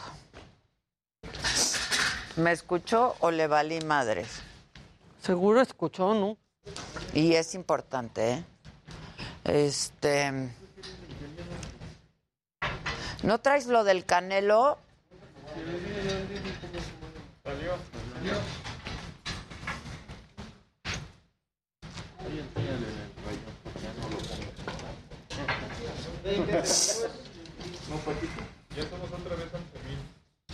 No nos dejen, banda. No nos dejen. Vamos a los 15.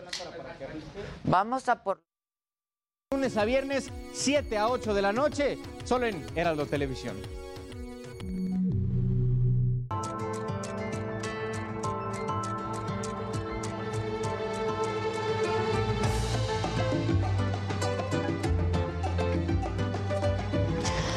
Hoy se conmemora el Día Internacional de las Trabajadoras del Hogar y según datos del Instituto Nacional de Estadística y Geografía, el INEGI, en México hay 1.8 millones de trabajadoras que están realizando quehaceres de limpieza y otras actividades complementarias. Y en promedio trabajan 30 horas a la semana.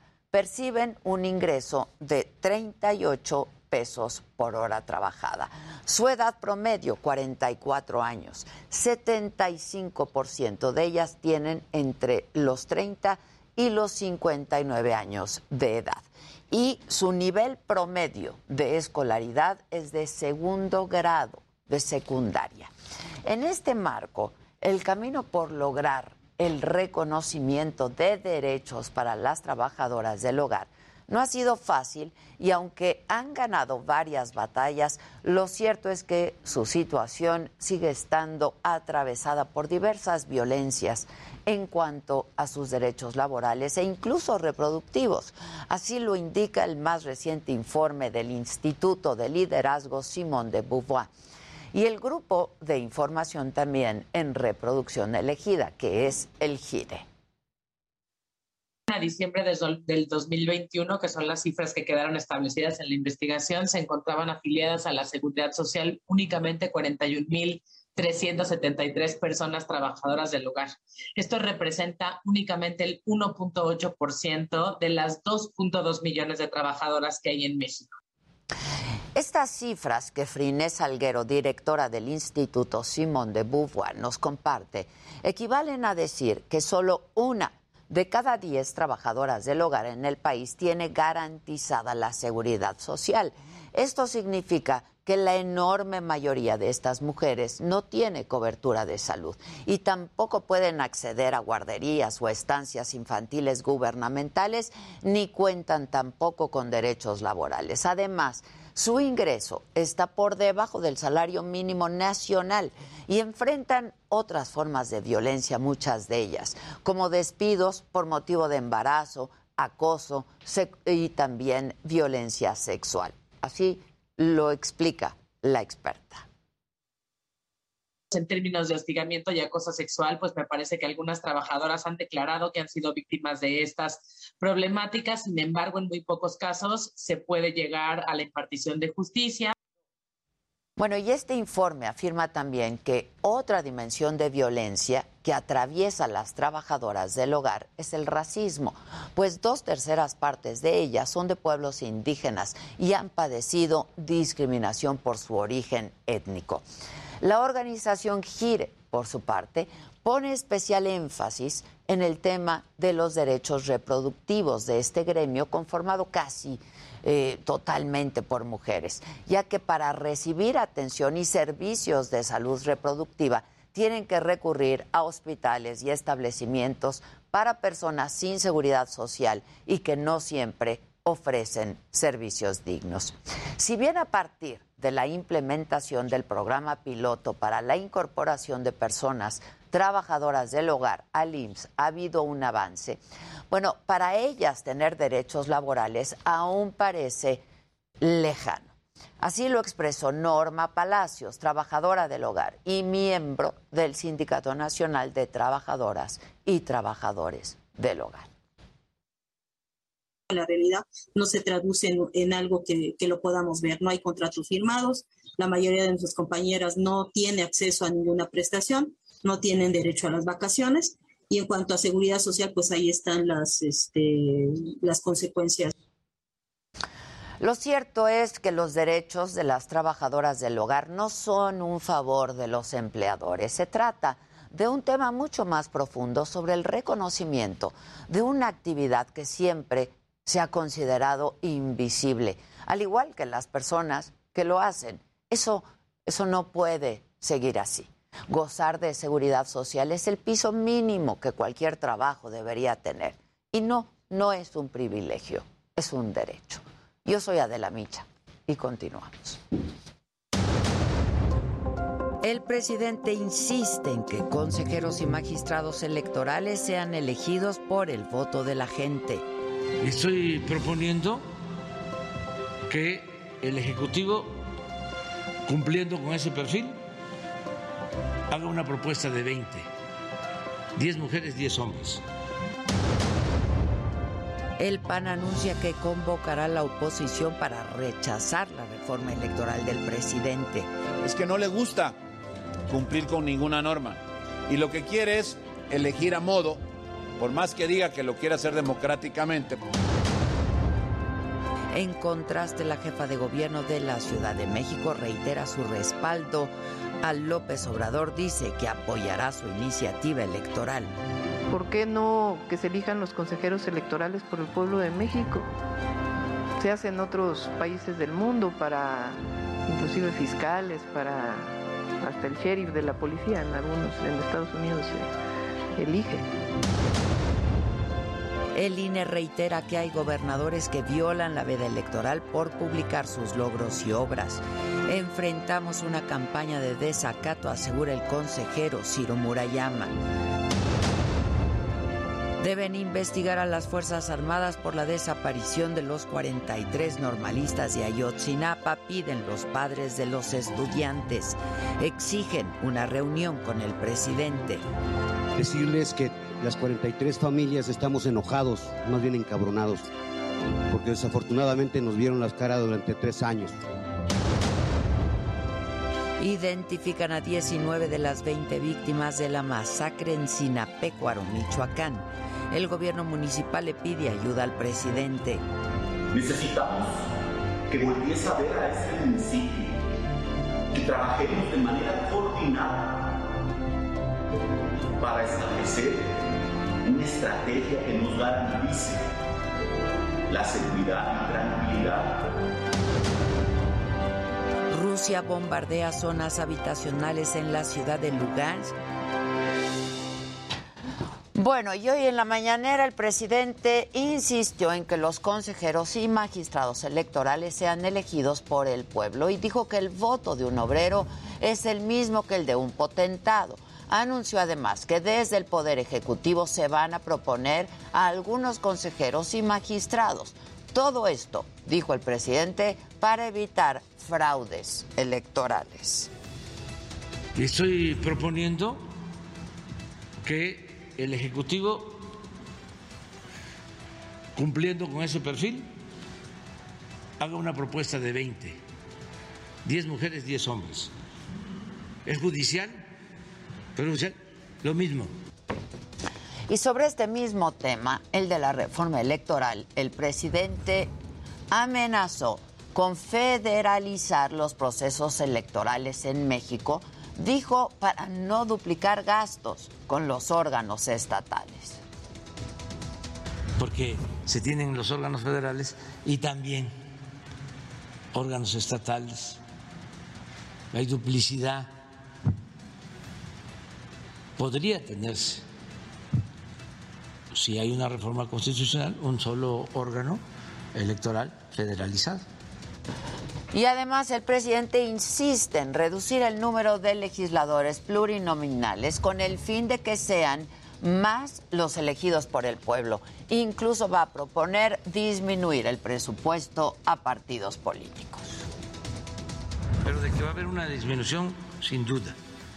Y eh, lo mismo en el caso de el presupuesto a los partidos políticos. A los partidos y en el funcionamiento de, del órgano electoral.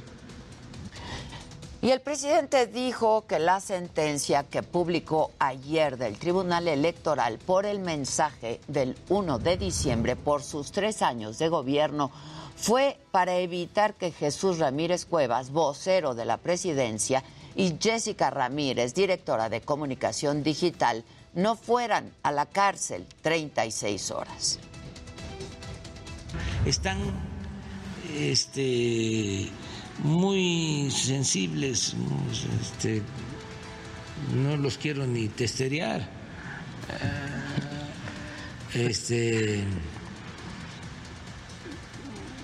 están muy eh, molestos, no les sale nada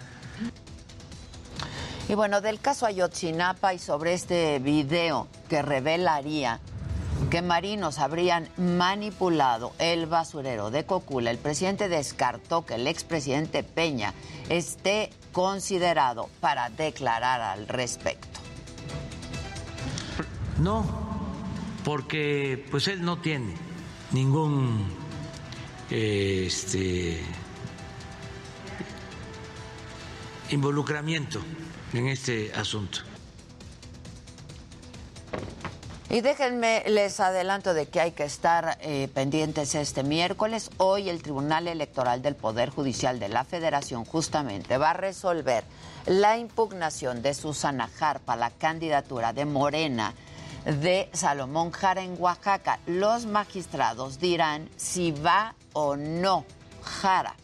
Y a siete años del asesinato del fotoperiodista Rubén Espinosa y cuatro personas más en un departamento aquí en la Ciudad de México de la colonia Narvarte, abogados del caso convocan a conferencia de prensa para dar nueva información sobre el tema. El canciller Marcelo Ebrard estará de visita de trabajo en la India hoy y mañana, de eso vamos a estar atentos también en el mundo.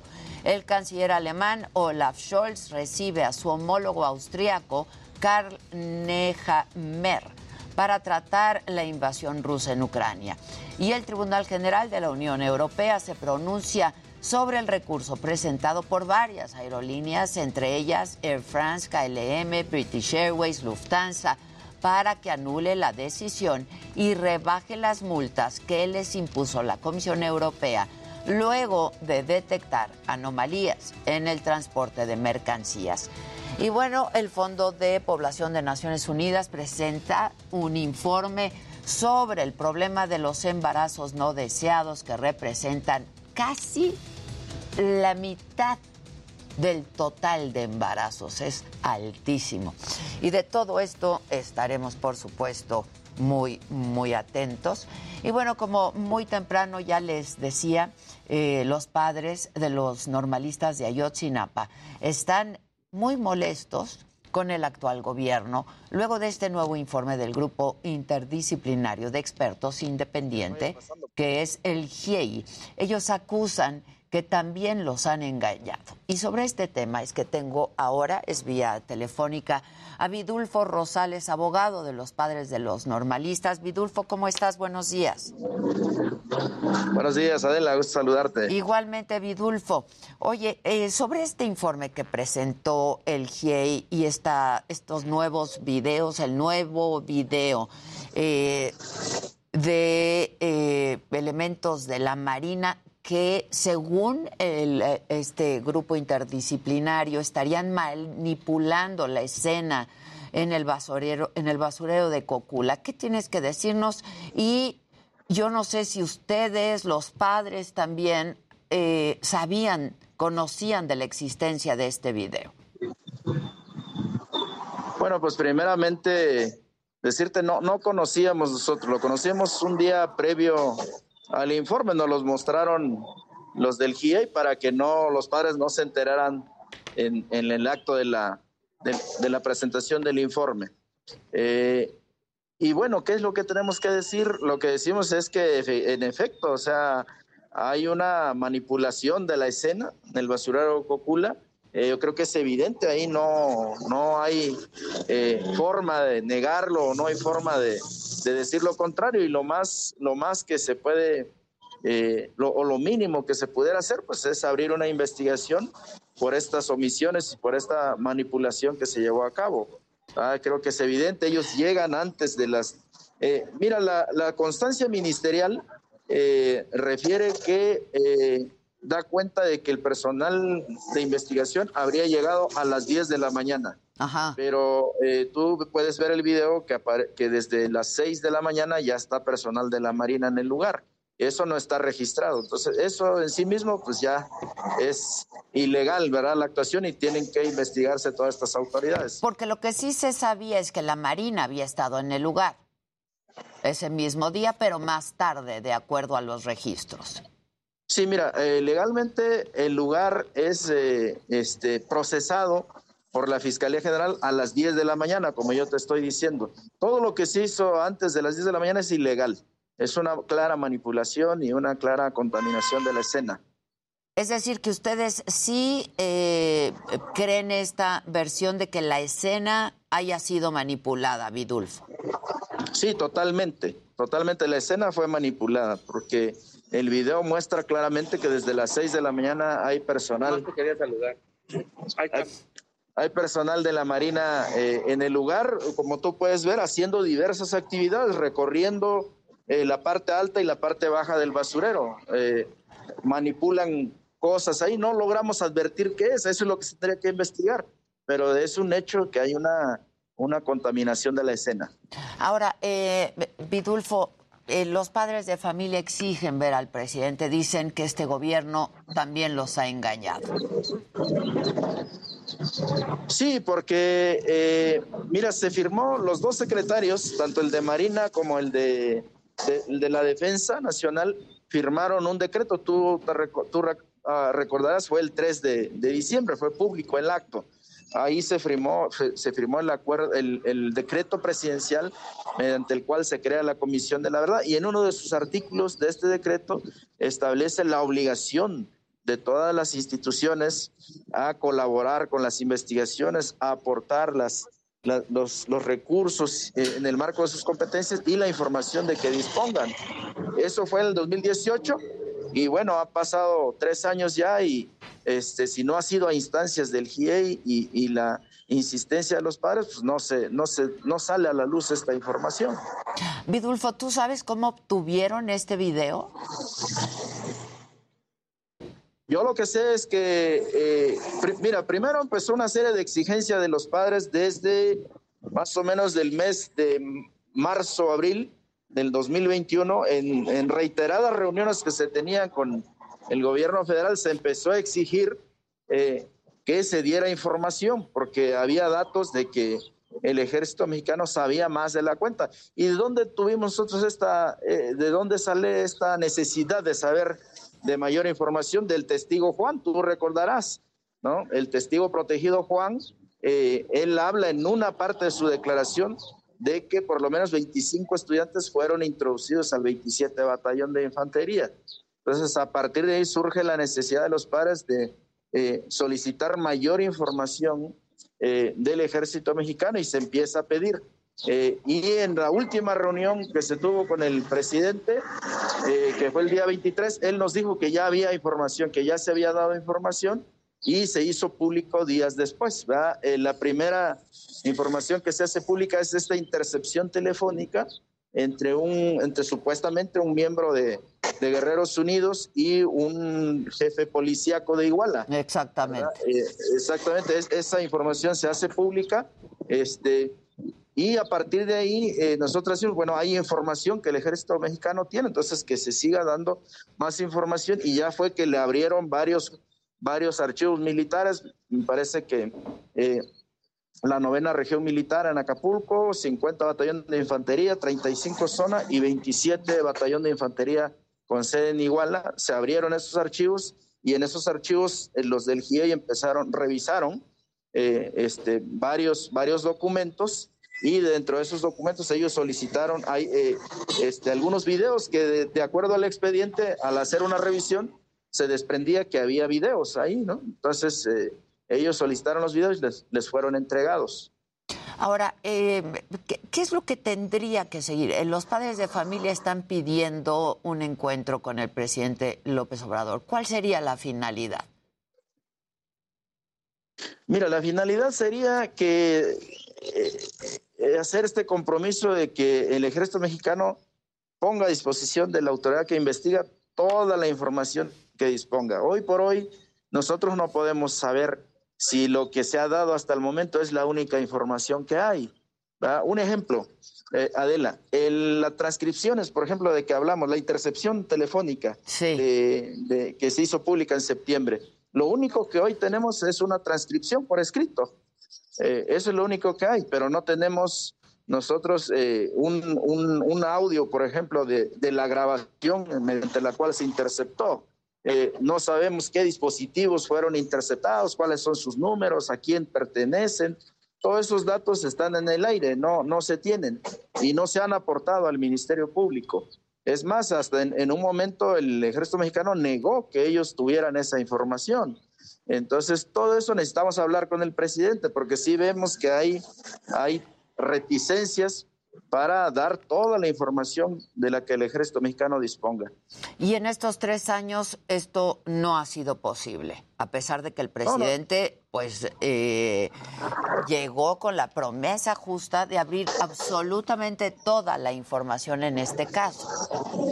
Sí, sí, Adela, efectivamente, y esa es la desesperación de, de las madres y padres de familia que pese a estar dialogando con el presidente, pues vemos una institución totalmente hermética, eh, sin controles civiles, o ellos no responden, no, no responden ante nadie, pues creo que el mecanismo, eh, ayer algunos colegas eh, de usted, ¿no? los periodistas nacionales, y ahora cuál es el mecanismo jurídico para que el ejército mexicano pueda aportar esta información. Pues no hay, porque el único mecanismo extraordinario es la Comisión para la Verdad y el Acceso a la Justicia. Creo que más, más, más allá, pues ya no existe, ¿no? Ahora, en materia penal, Vidulfo, ¿qué avances han habido en el caso? Mira, lo que tenemos ahora es una, una línea de investigación que el gobierno pretende consolidar, que es eh, basada en el testimonio de, del testigo protegido Juan, que dice que los estudiantes fueron eh, llevados al... Pues, privados de la vida y llevados en, en por lo menos divididos en tres grupos y, y, sus restos arrojados en distintos lugares. Este, y uno de esos lugares es la Barranca de la Carnicería y, y se ha pretendido consolidar esta parte con la identificación de dos estudiantes. Y, eh, y la otra parte que, de avances que se tiene es el libramiento de órdenes de aprehensión justamente contra altos funcionarios que eh, habrían construido la, esta verdad histórica, ¿no? Este, y, es lo único que, que tenemos. Eh, estos logros, Adela, se obtuvieron desde el año 2020. Eh, en lo que va de los mil, el, el 2021 y lo que va de este año no hemos tenido mayores avances. A ver, ayer los padres de los 43 estudiantes exigieron una investigación contra el expresidente Peña y contra pues otros altos funcionarios de la administración pasada por esta nueva evidencia. ¿Tú crees que eso es posible, Vidulfo? Hoy el presidente López Obrador en la mañana dijo que no sería llamado el expresidente Peña eh, a declarar dentro de las investigaciones. Pues mira, a nosotros nos parecen lamentables esas posiciones, ¿no? Eh, eh, pues sí, es el presidente, pero hay una fiscalía general independiente en este país, eh, la cual tendría que evacuar una investigación. Entonces, si hay una, si hay un, una, un eh, actos ilegales en los que funcionarios del más alto nivel se ven involucrados, si el GIEI nos está diciendo que ese dron no puede salir si no es con la autorización o del presidente o del secretario de la Defensa Nacional, pues entonces que se abra una investigación y ya que la Fiscalía como órgano independiente, como Ministerio Público constitucionalmente facultado para evacuar investigaciones, diga lo conducente, ¿verdad? Pero es extraño que de pronto el presidente exonere a priori. ¿verdad? Eso yo creo que no ayuda, ¿verdad? Ahora, eh, ayer finaliza eh, pues la presentación de este nuevo informe del GIEI diciendo que lamentablemente no, no, no tenían evidencia de que los estudiantes pudieran estar vivos, porque pues los padres de familia de pronto siempre tienen la esperanza de encontrar a sus hijos con vida, ¿no? Sí, mira, eh, eh, efectivamente, yo creo que lo que los expertos dicen que los datos de prueba que ahora hay en la investigación eh, no hay no hay no hay este elementos que indiquen que, que, la información pues que está en la investigación no indica que estén con vida los estudiantes lo que lo que hay hasta ahora. Pero por el otro lado tampoco hay evidencias. Hoy en día no hay prueba in, científica indubitable que este pueda establecer que los estudiantes fueron asesinados uh -huh. todos va Uh -huh. eh, o sea, es, es en, eh, en, términos tangibles, hoy en día no se le puede decir a los padres, aquí está tu hijo, fue asesinado, aquí están sus restos en estas condiciones, pues tampoco se tiene esa, esos elementos, razón por la cual pues los padres eh, de manera natural y lógica pues siguen buscando a sus hijos con vida y siempre van a tener la esperanza de vida. ¿eh? Y lo que exigen sobre todo es justicia en el caso Ayotzinapa. Sí, esclarecimiento. Déjame decirte, pues hay sentimientos encontrados. Muchos padres, ellos tienen la firme esperanza de que sus hijos están vivos, pero también otros padres dicen, bueno, pues ya estamos, ya es mucho sufrimiento de parte de nosotros. O sea, ya que nos digan lo que sea, por muy doloroso que esto, que esto sea, pero que nos, nos den este dato de prueba objetivo, indubitable de que, de qué es lo que pasó con nuestros hijos, ¿verdad? Vidulfo, pues como siempre, Vidulfo Rosales, hemos hablado contigo infinidad de veces. Ahora estaremos pues muy atentos a ver eh, pues qué se desprende de este informe del GIEI en cuanto a nuevas investigaciones. Muchas gracias. por lo pronto. Gracias, Adela. Y estemos en contacto. Gracias. Hacemos una pausa, regresamos mucho más a quien me lo dijo Adela. Volvemos con eh, Javi Derma porque hoy es miércoles de consulta. Y mucho más, ¿eh? Todavía.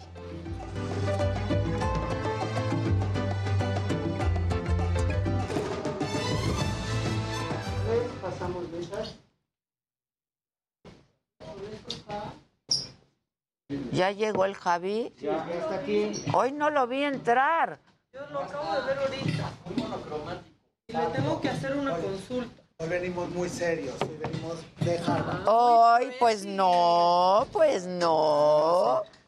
¿Cómo estás? Es Ahora, ahora yo semana los estuve en. Harvard, en Massachusetts, en Boston. Ándale, qué padre. Aprendiendo en el curso mundial más grande de dermatología. No me digas. Qué guapo. ¿De qué fue? De todo en general, de patologías. Yo ahora ya los miércoles digo, viene Javi Derma, me voy a poner un poquito más... ¿Elaborada? Acorde, ¿no? Más producida. Hoy viene No, muy... Oye, cuánta cosa. Sí, vamos a hablar mucho de producto. Alarcón, sí. Palarcón. Tengo que hacer una, una consulta. Ajá. Yo ese me lo he puesto. Yo, también Ah, tengo sí, ese, minoxidil. Sí, y también tienes el tomate. ¿no? Ajá. Sí, ya tómate. No, ya, ya me Ya estoy- tengo que ir. Ve, güey. Sí, ya parece que tiene fleco. Parece que tengo fleco. Ya te pueden agarrar. Ya, estoy muy contenta. claro. Ese es el... el- es que Ese es se el comprar a mi papá. Ajá. Es que hay de hombre y, Y de mujer. Hay de hombre y de mujer. Y de, este es de el hombre hay como tres etapas, ¿no? Ajá, ¿No te como depende. Ah, de mujer no. No, Creo que no. es que justo ahí Ah, íbamos a, estos dos. Vamos a hablar de caspa y de cuidados Uno en Amazon que sí. les voy a decir que... que- Eh, De mujer solo hay uno, ¿no? Sí, solo hay uno. Sí, ese es el que yo uso. Pero también uso este. Eh, sí, porque ¿Cuál es mejor? Los ¿O dos cómo? combinados. Este Ah, úsalo en la noche y este en la mañana. Ah, Todos los días. Ponte Es este en la noche. Y este en la noche. Ahorita te lo dejo. Este se lo vamos a dejar a Jimmy. Y estos son así como champús que ayudan a la caída del cabello y a la caspa. Yo estoy usando este champú. Así, el champú este está buenazo. Y mi hija, sí te lo dejo. ¿el lunes dónde estás? En Polanco. Ah, Ah, ¿el lunes vamos? Órale, Vamos a ir las tres. lunes en Polanco. Vamos a ir en bloque. En Pero el viernes va a estar en el cabo. El va al cabo. Híjole, sí ¿Te es quedas cierto. fin o qué? Sí, me quedo al fin, me regreso hasta el domingo. Ah, Fui- fui- tuve llamado de los dioses del Olimpo. exacto. Por fin, sí, sí, También sí. nosotros hasta el domingo. Muy bien. Sí. Sí, la, la, la vamos Lleva- a pasar llévate bien. un protector solar, ¿no? Ah, Para sí. la banda, por favor. Yo en mi vida cargo con... Qué mal hago, ¿verdad? Ah, yo- Pero qué tal Pero unos muy buenos bronceadores. Exacto. La Ah, bronceadores tengo buenazos, pero protector solar no. Sí, pero ya vamos a cambiar a protectores. Ok. Igual, te- igual se quema uno, ¿eh?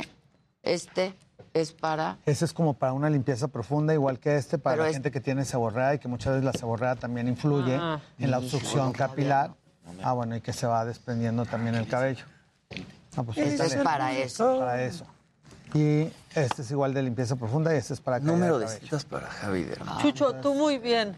Que aunque se lo bloqueen en la oficina, sigue buscando la manera de vernos. Tú muy bien, Chucho. Al misma dice Javi Dermas lo máximo. Excelente Yes. día, dice Adolfo Fuentes. El minoxidil en spray y tomado un día sí y un día no en caballeros. Dice Exacto. Rogerio Adrián. ¿Qué shampoo es bueno expertos, ya es experta. Tomado te ¿Qué shampoo es bueno para la psoriasis? mal Dice Gabriela. Yo me lo Alguno que tenga tomando. alquitrán de huya. Ve, Tú no Hay cuentas marcas, alquitrán de ¿Por qué? en esas cosas, porque nada te daña de eso. No, que me va a dar. O sea, yo le digo a Adela, es que la arcoxia yo me... Que si Dermédica pone de una vez cuál es no el teléfono para las citas. Dulce. De seguro nos están escuchando. Nada, nada me Intermédica pasa. ahorita ti el te teléfono para las operar citas, pero es día irte a tu 52, casa y no 54, pasa nada. Pues así lo 54, he hecho. 36. Por eso, la gente no. Y al otro día trabajar. La gente no. La gente no, pues yo soy gente. No, no es Gabriela Sepúlveda dice, lo amo, es lo máximo, Javi. Muchas Y aparte, gracias. ni los doctores se atreven a decirle que no puede algo. No se atreven, güey. Yo les digo lo que hay que A mí me hacer. impresionó No, mucho en un, en un procedimiento de alguien. No preguntó, dijo, voy a entrar. Ah, sí. Voy a entrar. El doctor no dijo que no. Dijo, Dijo, ok. ah, sí.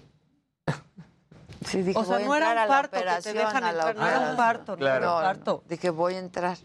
Sin preguntar. Y no Voy le a dijeron, voy a entrar. Bueno, yo voy a entrar entonces. y les digo que hay que hacer. Yo muy mal, ¿verdad? No, muy lista. Bueno, sí, decirle al doctor ahí sí, no, pero, pero ver qué dominio. nervios. Yo no podría estar ahí. No, a mí también, yo me desmayo. No, yo no. Nos saludan desde Ah. Puerto Vallarta.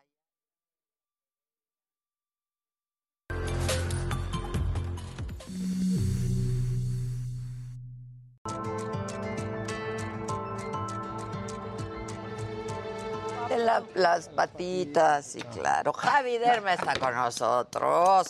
¡Bravo! Y dice, dice Pia Val, Los Cabos les espera a todos con los brazos abiertos. rico, Ahí vamos a estar el fin de semana. El viernes vamos a transmitir desde allá la saga. ¿Siete de la noche, ocho de la noche? ¿Su? ¿Su? ¿Siete u ocho? Susan. Trae, trae audio. Diga, diga. Está con audífonos. Bueno, Susan. cuéntanos, del pelo vamos a hablar hoy. Ay, qué bueno. ¿Ya viste mis nuevitos? Sí, súper bien. Justo eso estábamos hablando, que a las a las 7. 7 de la noche, viernes, la saga desde Los Cabos va a estar buena, ¿verdad? Buenísimo. Tenemos muchas sorpresas para Muchas este sorpresas. viernes, así que no se lo pueden perder. 7 de la noche este viernes. Pero el día de hoy, miércoles por la mañana, en Me lo dijo Adela, ha habido mucha controversia del pelo esta semana. Y parte de los tratamientos, pues justo estamos hablando con Adela, que ya trae sus baby hairs aquí Ya. con su copetito. Estos son Baby chiquitos. hair, tu, tu, turu, turu, baby hair, tu, tu, turu, turu, baby hair, tu, Qué bonito se siente, ¿no? Cuando te empieza a salir. No, no, Claro. yo amo a Javi, o sea, con todo mi corazón. Y hablando de eso, de que efectivamente qué bonito se siente, es algo que afecta muchísimo la autoestima, tanto en hombres como en mujeres. Sin embargo, obviamente, mucho más en mujeres que en hombres, porque el pelo para el cuerpo humano está considerado como un anexo de belleza, al igual que las uñas. Entonces, el organismo, dentro de su sabiduría, cuando tiene algún padecimiento, ya sea de cualquier índole, y en este caso durante la pandemia el COVID, manda todas sus energías a corazón, riñón, intestinos y deja de nutrir el pelo. Y el pelo tiene un padecimiento que se llama efluvio telógeno, en el cual se tiende a desprender todo el cabello, en lo que se vuelve a equilibrar el organismo para que se vuelva a restablecer la salud. Y es por eso que muchos pacientes, aunque hayan padecido COVID asintomático, tuvieron grandes pérdidas de cabello, tanto hombres como mujeres, pero afortunadamente con los tratamientos adecuados, pues ese pelo no se está muriendo como otro tipo de alopecia, sino que queda únicamente desfasado de su crecimiento y se puede volver a recuperar. Hay otro tipo de enfermedades como la caspa o seborrea en la piel cabelluda, que hasta el 30% de los pacientes latinos lo pueden padecer. Y es esta gente que si se viste de negro empieza como a tener escarchita en la... en- y no tiene nada que ver con hongos ni es contagioso y empieza a ver escarchita en, en los sacos, eh, le da mucha comezón de repente y con el estrés, aquí vemos una imagen donde se ve inclusive como si se estuviera descarapelando la piel. Y son costras de sebo que se empiezan a pegar y que es como manteca sí. y que hay gente que la puede confundir hasta con piojos o con animalitos. Y bueno, hay gente que tiene alusiones, que siente que hasta que caminan, pero obviamente no caminan ni se mueven, sino que es la mismo sebo que está pecado y que queda ahí como, como pequeñas piezas que se van desprendiendo poco a poco y que pueden llegar hasta la ropa. Ahora, estos ya son casos extremos, no los Estos- que estamos viendo en pantalla. Exacto, estos son casos extremos para que se logren ver en las fotografías. Sin embargo, hay microcaspa en la que únicamente el paciente se sacude y puede ser que si no se vuelva a tocar la piel cabelluda, ya no vuelva a salir nada. Hay un padecimiento mucho más grave que se llama psoriasis, que de hecho hace rato estaban preguntando, que también se puede padecer en piel cabelluda y también puede haber psoriasis en uñas, que se ven como pequeños microyuelos. Y para esto hay otro tipo de champús que generalmente tienen alquitrán de hulla y que huelen un poquito fuerte, pero que eh, son muy útiles para limpiar desde profundidad. En el caso de la caspa hay una sustancia que se llama pitirionato de zinc, que hay muchos champús que contienen esa sustancia y que nos ayudan a que se vaya limpiando desde profundidad el folículo para que no se quede ahí tapada la grasa y no vaya habiendo un desprendimiento prematuro. Otras de las causas de caída de cabello son enfermedades autoinmunes. Una que esta semana hemos tenido muchísimas preguntas se llama alopecia areata, en la cual es un padecimiento que van quedando círculos sin cabello de pelo y que se puede padecer. Aquí vemos una imagen en donde son círculos que pareciera que se rasuró y que se hizo una figura y que se puede ir extendiendo a grandes áreas y llega a ver alopecias areatas en cualquier parte donde haya eh, Yo cabello. he visto hombres con barbas. Claro, hay en la barba, hay en el cuerpo, en el tórax, en el- las piernas. Entonces hay gente que se queda con circulitos sin cabello. Hay partes que, como esta chica que parecen entradas grandes, pero sigue siendo alopecia areata. Y aquí sí tiene mucho que ver el estrés, entonces muchas veces combinamos tratamientos tanto dermatológicos como eh, psicológicos para que el paciente pueda tener un equilibrio. Más o menos esta imagen es la que tiene justo Yada Smith, que es la esposa de Will Smith y que hubo tanta controversia esta semana en los Oscars porque es una persona que ha manifestado abiertamente y que tiene también su propio programa en Facebook y que hay delante de sus seguidores y que es un video que tiene, no sé, más de 10 millones de views, eh, manifestó que se, ya estaba cansada de tantos tratamientos de tantos años sin tener eh, óptimos resultados, entonces que prefería raparse y estar calva y servir de ejemplo para muchas otras personas. Y como es algo que se empieza a, co- a convertir en un padecimiento familiar, porque todas las enfermedades que lamentablemente se ven, cualquier persona puede emitir una opinión, tanto positiva como negativa, y golpear al eh, comentarista.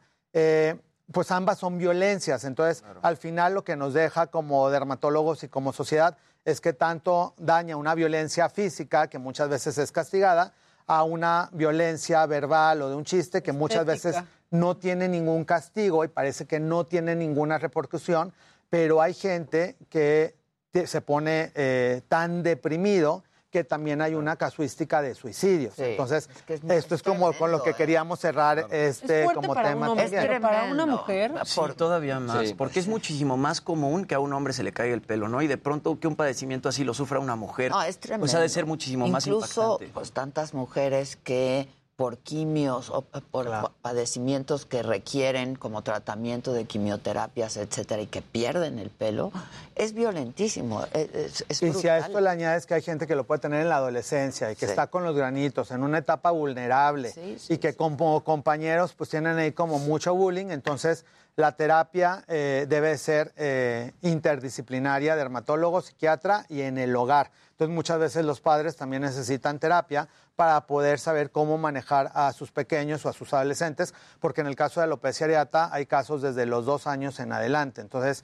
hay bebés que ya pueden tener este padecimiento y que muchas veces al, al bebé pues todavía ni se da cuenta de lo que está pasando, pero a los papás les empieza a afectar que otros padres o otros niños empiecen a ver a su niño con este tipo de círculos en la cabeza. Entonces es muy importante saber educar al niño y saber eh, tener una terapia psicológica toda la familia, porque como lo vimos en el video, eh, o bueno, en los Óscares, muchas personas eh, que no son las que lo padecen también ya pueden sobre reaccionar a ciertos temas porque lo han padecido en la familia y han visto cómo su familiar, tu hijo, tu esposa, Claro. Ha eh, le ha pasado. claro, Exactamente. Se ve lisito, ¿verdad? O sea, se ve muy diferente a cuando alguien está pelo normal Rapado. que se ve, ¿no? Exacto, porque cuando uno se rapa, liso. se ve ahí como los microfolículos que vienen en camino. Y aquí como lo vimos o lo vemos aquí en las fotografías, se ve completamente liso. Como, si tu no hubiera- piel. Ajá, como la frente. la piel, Como la la piel, sí. claro. como si no hubiera ab- absolutamente nada. Ahora, este tipo de enfermedades autoinmunes tiene, sobre todo cuando está empezando, muchas veces la gente ni siquiera sabe que tiene un círculo y lo detecta el estilista cuando hace un corte de cabello y le dicen, ah, tienes un círculo en determinada área de la cabeza y nos los manda al consultorio de los dermatólogos para empezar tratamientos tomados y muchas veces inyectados y que con esto logramos equilibrar el ciclo celular y que vuelva a salir el cabello en etapas Es tempranas. posible, Sí, si es se posible. detecta a tiempo. a tiempo. Eso número uno. Y supongo que también, dependiendo el grado Dependiendo del grado de enfermedad, y la genética que tenga cada organismo, Claro. porque hay pacientes que traen una historia genética en el que abuelo, padres y obviamente hijos lo padecen y van a ser mucho más complicados porque ya está predeterminado genéticamente la vida celular y el comportamiento del cabello en estos Javi, y si sabes que lo tienes este, por genética, ¿hay forma de prevenirlo? Digo, evidentemente comiendo, me imagino que es cuando se te bajan las defensas, ¿no? Que, que se manifiesta la alopecia, la alopecia areata. Exacto, no hay manera de prevenirlo, sino de tratarlo en el momento que se empieza a manifestar, porque puede ser también que se brinquen generaciones y que haya algunos Claro, familiares que que, no padezcan. claro. Entonces no necesariamente todos los descendientes lo van a tener. Ahora, dentro del cuidado del cabello, entonces como les mencionaba, vamos a hablar un poquito de limpieza. Hay un champú, esta marca es una marca especializada de cabello que se llama La Sartigue y que, bueno, en mis redes sociales les voy a, en arroba Javier Derma y en arroba Farmacia Hermédica, les voy a ir este, subiendo fotografías y dónde lo pueden conseguir. Este es para una limpieza profunda. Este otro que lo pueden conseguir en farmacias es de Isdin, se llama champú Nutradeica y este les va a quitar la comezón, la sensación de picazor y cuando hay caspa como pequeñita, cuando hay pequeñas, este, pequeñas cantidades de, de seborrea. En el caso que se le está cayendo el pelo, tuvieron efluvio telógeno o tienen alopecia androgenética, es útil minoxidil en spray, que hay dosis para hombres y para mujeres, y que muchas veces son fórmulas magistrales que aparte de la sustancia minoxidil, tienen otros principios activos como vitaminas, ceramidas, péptidos que nos ayudan a restaurar la salud del pelo. Y hay otra marca coreana de un doctor que se llama Dr. Sik, que este es un dermatólogo que se ha dedicado específicamente a efluvio telógeno, que es lo que se incrementó ahorita con el COVID. Y esta marca tiene champú acondicionador y en este caso un Sprite, que este se lo pueden colocar en la mañana, y el minoxidil en la noche para ayudar a restablecer el es ciclo lo que yo celular. estoy usando. Y, y la verdad es que a mí sí, después de todo lo que perdí con el COVID, sí me está saliendo. Sí, de hecho, se empieza a ver la gente como espacios y en el caso de Adela podemos ver que ya está todo repleto de, de vellito. Sí, chiquito. Ya puede haber... ¿Ve? Es flequito. Pero además atrás sí hay como nuevitos. Sí. No, se ven, claro que se ven. Atrás hay pelo nuevo. y adelante Ya salió el también. pelo. Sí, claro, Exacto. claro. Y hay champús que nos ayudan también a fortalecer eh, la salida de cabello. Todos los champús que dicen anticaída, como en este caso la Sartigue y Tribal de Skin Therapy, aunque digan anticaída, los champús, como les menciono muchas veces en mis posts, no es un tratamiento completo. Entonces el champú es parte de la limpieza y está tan poco tiempo en el cabello que no podemos pensar que por lavarnos el cabello con un champú anticaída nos va a volver a regresar la salud del cabello. Entonces es parte de la limpieza para que cualquier otra sustancia penetre específicamente hasta las capas celulares donde necesitamos que se absorba. Y este tipo de champús tienen eh, limpiadores especiales e hidratantes que nos van a ayudar, a mantener la salud del cabello y por eso es que son útiles. No porque el champú anticaída haga toda la función, que eso me preguntan mucho también. Llevo utilizando un champú anticaída seis meses y no me ha salido el cabello porque necesitan las sustancias que estimulen la salida del cabello, no únicamente el de limpieza. Entonces muchas veces son tratamientos integrales en casa con limpieza y con sprays especiales y en consultorio, algunas veces con láser, algunas veces con inyecciones y algunas veces con medicamentos tomados que nos ayudan a restablecer la salud del cabello. Cada caso es diferente, por eso necesitamos un diagnóstico oportuno. Hay gente que se asusta por el círculo del, que se le cae el pelo y piensa que es cáncer o piensa que es otra cosa y muchas veces pues sí son enfermedades largas como la alopecia areata, pero aquí lo más importante es tener el diagnóstico adecuado y en caso necesario llegamos a tomar una biopsia que es sacar 4 milímetros de piel para mandarlo con el dermatopatólogo para poder tener todo el análisis completo y poder darle al paciente la mejor solución y el mejor tratamiento para cada caso individualizado. De hecho, la dermatología es una eh, rama de la medicina que sigue creciendo continuamente. El fin de semana tuve la oportunidad de estar estudiando en Boston con parte de los doctores más estudiosos y prestigiados del mundo y es la Sociedad Americana de Dermatología muchas veces la que va pautando las nuevas tendencias de tratamientos en todas las enfermedades de la piel, que son más de 3.000. Entonces, si tienes alguna duda de cualquier parte de la piel, pues trata de buscar un dermatólogo en tu ciudad. Justo, Yo tengo una Ah. duda, perdón. Eh, Si yo estoy usando este, ya es consulta privada, pero a todos nos va a interesar. Por ejemplo, este que dices que es limpieza profunda, ¿debiera usarse, no sé, o sea, puedes como intercalar? Sí, se pueden ir intercalando y muchas veces los de limpieza profunda se pueden utilizar unas Una dos vez veces la a la semana, y el resto de los días utilizar tu champú y tu acondicionador habitual. Para que además penetre mejor eh, Le- los principios tónicos activos que del spray. usando. Ok, perdón. No, pregunta la gente, si yo uso todos estos pro- productos para la caída del pelo, si los dejo de usar, ¿dejan de servirme ya? Muy buena pregunta. En el caso, por ejemplo, de alopecia areata o de algunas enfermedades que se pueden controlar, en el momento que estén controladas pueden dejar de usar los productos y ya se van a quedar con su cabello. En el caso de Adela, que lo que tuvo es eh, alopecia eh, por efluvio telógeno, que se le estuvo cayendo el pelo post-COVID, en el momento que se sienta ya con toda su cabellera normal, puede dejar los productos y va a continuar con su cabello. En el caso de Jimmy, que tiene alopecia androgenética, que es un factor hereditario, él sí tiene que usar los productos toda la vida. Quizás los vaya a ir disminuyendo. Ahorita a lo mejor los usa diario, luego tres veces por semana, luego una vez por semana, pero siempre va a necesitar tener algún tratamiento porque genéticamente está codificado su pelo para vivir determinado tiempo de la vida. Entonces, como ese tiempo ya se perdió, ya se cayó, Entonces, el que está deteniendo el pelo es el medicamento. Entonces, en el, en el momento que deje de emplear el medicamento, se va a empezar a caer el cabello. La ventaja que tienen estos medicamentos es que esto es algo nuevo, tiene menos de una década y que cuando haya una sustancia mucho mejor, por eso seguimos estudiando y se la vamos a ir cambiando y actualizando para que llegue un momento en el, quizás, en el que quizás con una vez cada tres meses, cada seis meses, sea una dosis suficiente para mantener su cabellera. Pero lo importante es que cada quien tenga un tratamiento adecuado a sus necesidades, como aquí lo estamos viendo. Oye, que si estos productos se pueden conseguir en Estados Unidos, por ejemplo. Sí, con diferentes marcas, pero sí todos los principios activos existen en, en cualquier país del mundo. Oye, Javi, ¿recomiendas algún tipo de complemento vitamínico eh, junto con estos tratamientos? Sí, porque eso es como una eh, com-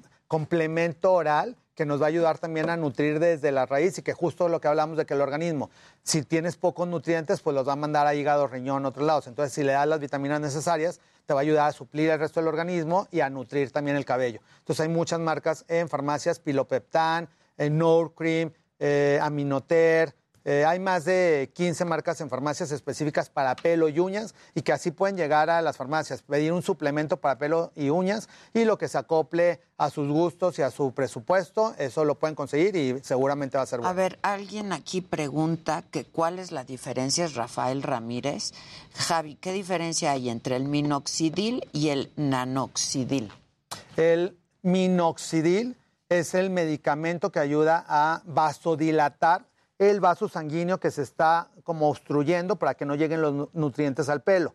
Y hay muchas otras sustancias que son análogos del minoxidil, minoxidil, como esa sustancia, como el aminexil, como muchas otras, pero no llegan a ser tan potentes como el minoxidil. El medicamento corroborado eh, con medicina basada en la evidencia es minoxidil, tanto untado como tomado. Entonces, ese es el que deben de conseguir. Yo creo que aquí alguien sufre de caspa, pero que puso varias veces. Malu dice, ¿es cierto que el vinagre diluido con agua ayuda a quitar la caspa, ponerlo antes del shampoo y tallar? O sea, sí ayudan, pero esos son como remedios que te, como un astringente que rompe las moléculas de grasa y te hace una, mega- una limpieza momentánea. Pero si eso empieza a irritar la piel cabelluda y te empieza a dar más comezón y te empieza a resecar la piel, vas a tener una dermatitis ocasionada por el vinagre. Entonces, si mejor ya hay champús específicos para una limpieza profunda, mejor no utilizar eh, vinagre, sustancias, este, mayonesas, aguacate, todo esto, nada que puedes tener una dermatitis ocasionada por lo que te estás untando, que no tiene una, un balance equilibrado entre los diferentes principios activos que ya tienen las cosas que muchos científicos estudiaron para poder lanzar este tipo de productos. Javi, aquí te dicen... Este, no, es que está una señora preguntando, creo que es Yazabel o Yazbel, algo así, este, que, as- que su hijo tiene este tipo de caspa, que no necesariamente es caspa, ¿no? Que, que puede usar, bueno, estos productos. Sí, que use un champú con piridionato de zinc, que hay varias marcas, tres veces por semana, y eso les va a ayudar. También hay otras marcas más fáciles si no se aprenden la sustancia, que dicen champús DS, que es dermatitis seborreica. La dermatitis seborreica es una variante de caspa. Entonces busquen, hay muchas marcas que son DS, y la DS es dermatitis seborreica, es un champú de limpieza profunda, utilizarlo tres veces por semana. Muy bien. Este, y para más información. Para más información. Más consejos. Arroba Javier Derma y arroba Dermédica, y estamos a sus órdenes. Y pues bueno, un gusto como siempre estar con todos ustedes. Qué bueno que a todos se- tienen una piel y un cabello muy Ay, sano. gracias a ti. Gracias, Javi. Ay, te lo debes. Claro. Aplausos, yo. Cada, pues cada se- vez que veo esto digo, che, Javi es lo máximo. Nos vemos el viernes El en viernes la saga. en la saga. Oigan, este, Lleva que- cosas, lleva cosas. Acaba de salir información, ¿no? Este, de Bruce Willis. Jimmy, si quieres darla. Sí, Bruce Este, Willis eh, fue diagnosticado con afasia, que es una condición. una afección médica que puede afectar la capacidad de una persona para hablar, escribir y comprender el lenguaje, tanto verbal como escrito. Y bueno, este, su familia escribe para los increíbles seguidores de Bruce. Como familia queríamos compartir que nuestro amado Bruce ha estado experimentando algunos problemas de salud y recientemente le diagnosticaron afasia, que está afectando sus habilidades cognitivas y pues así eh, le van a poner fin a su carrera. A su carrera. Se- con esto se retira. Con ¿no? esto se Con retira. esto se retira. Súper triste. Willis. Este, y que la familia lo quiso compartir para con todos los seguidores de Bruce Willis. Vamos a hacer una pausa y si quieres un poco más adelante abundamos en el tema. Volvemos, no se vayan.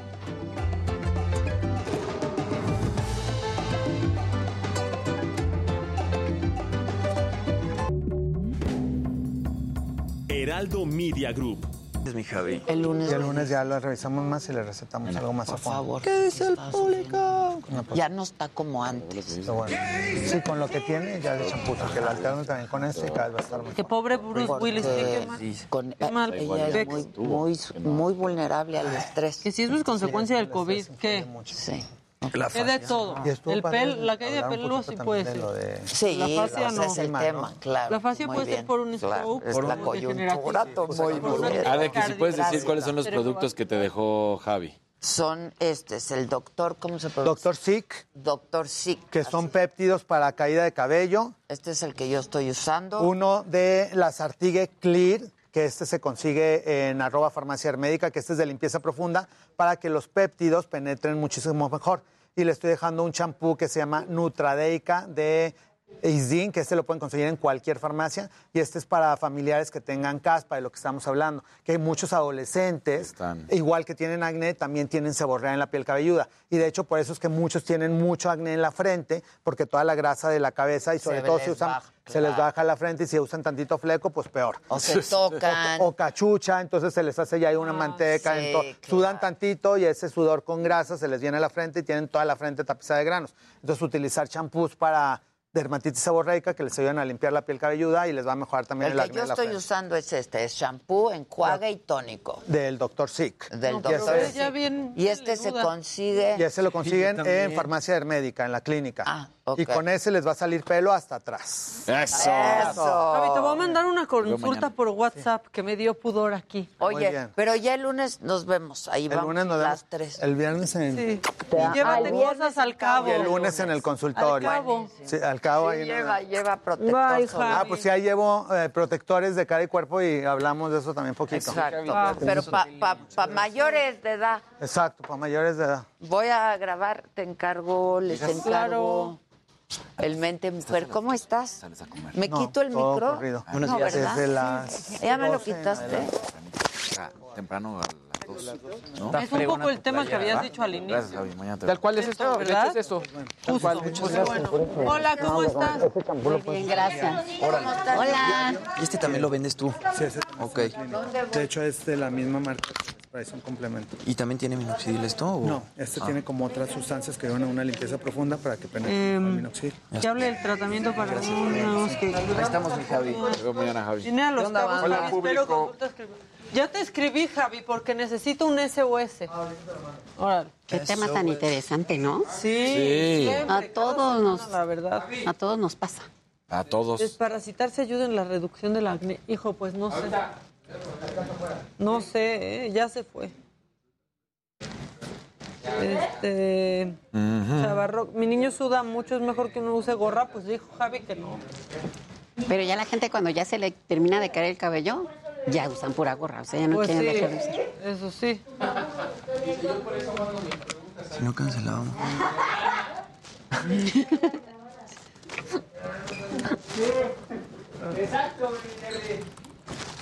Hablen que le estoy mandando una. ¿Qué onda, banda? ¿Qué onda, banda?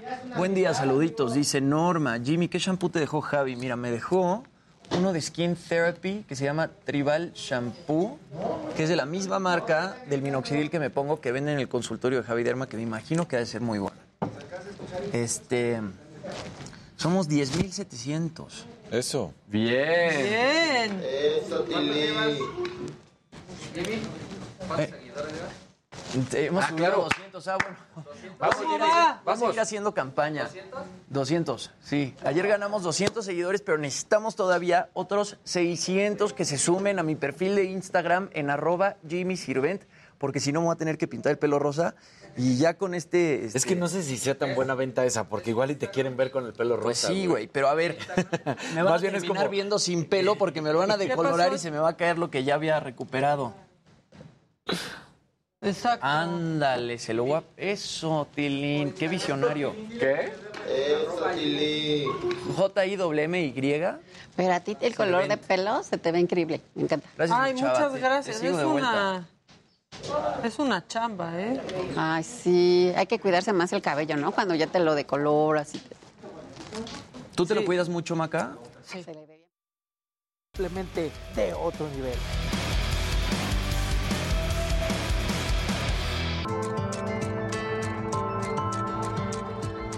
Amigos de Me lo dijo Adela, muy buenos días, un gusto saludarles esta mañana. Estamos ubicados en estos momentos en la alcaldía Gustavo Amadero y es que continúan los trabajos por la fuga de agua que se registró la madrugada de hoy aquí sobre la calle Fortuna.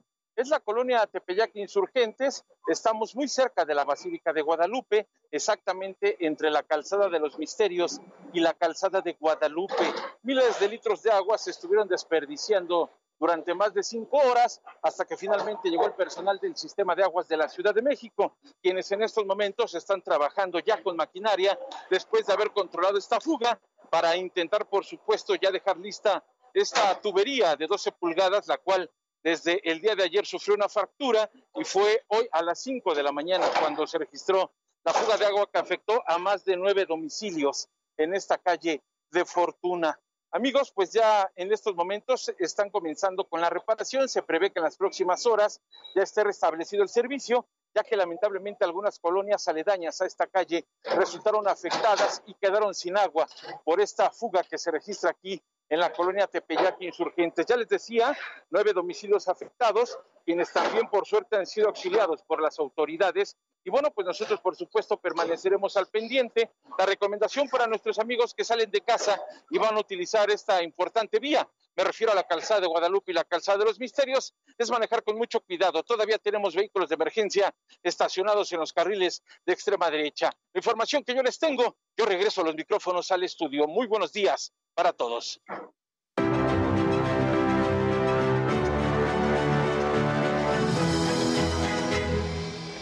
Y ya estamos de regreso. Y Luisito, justo lo que vamos a tener ahorita en Mente Mujer, medio lo habías mencionado Exactamente. al inicio del programa. Está con nosotros Marichuy Garduño, que es colaboradora de Mente Mujer, también de Gastrolab.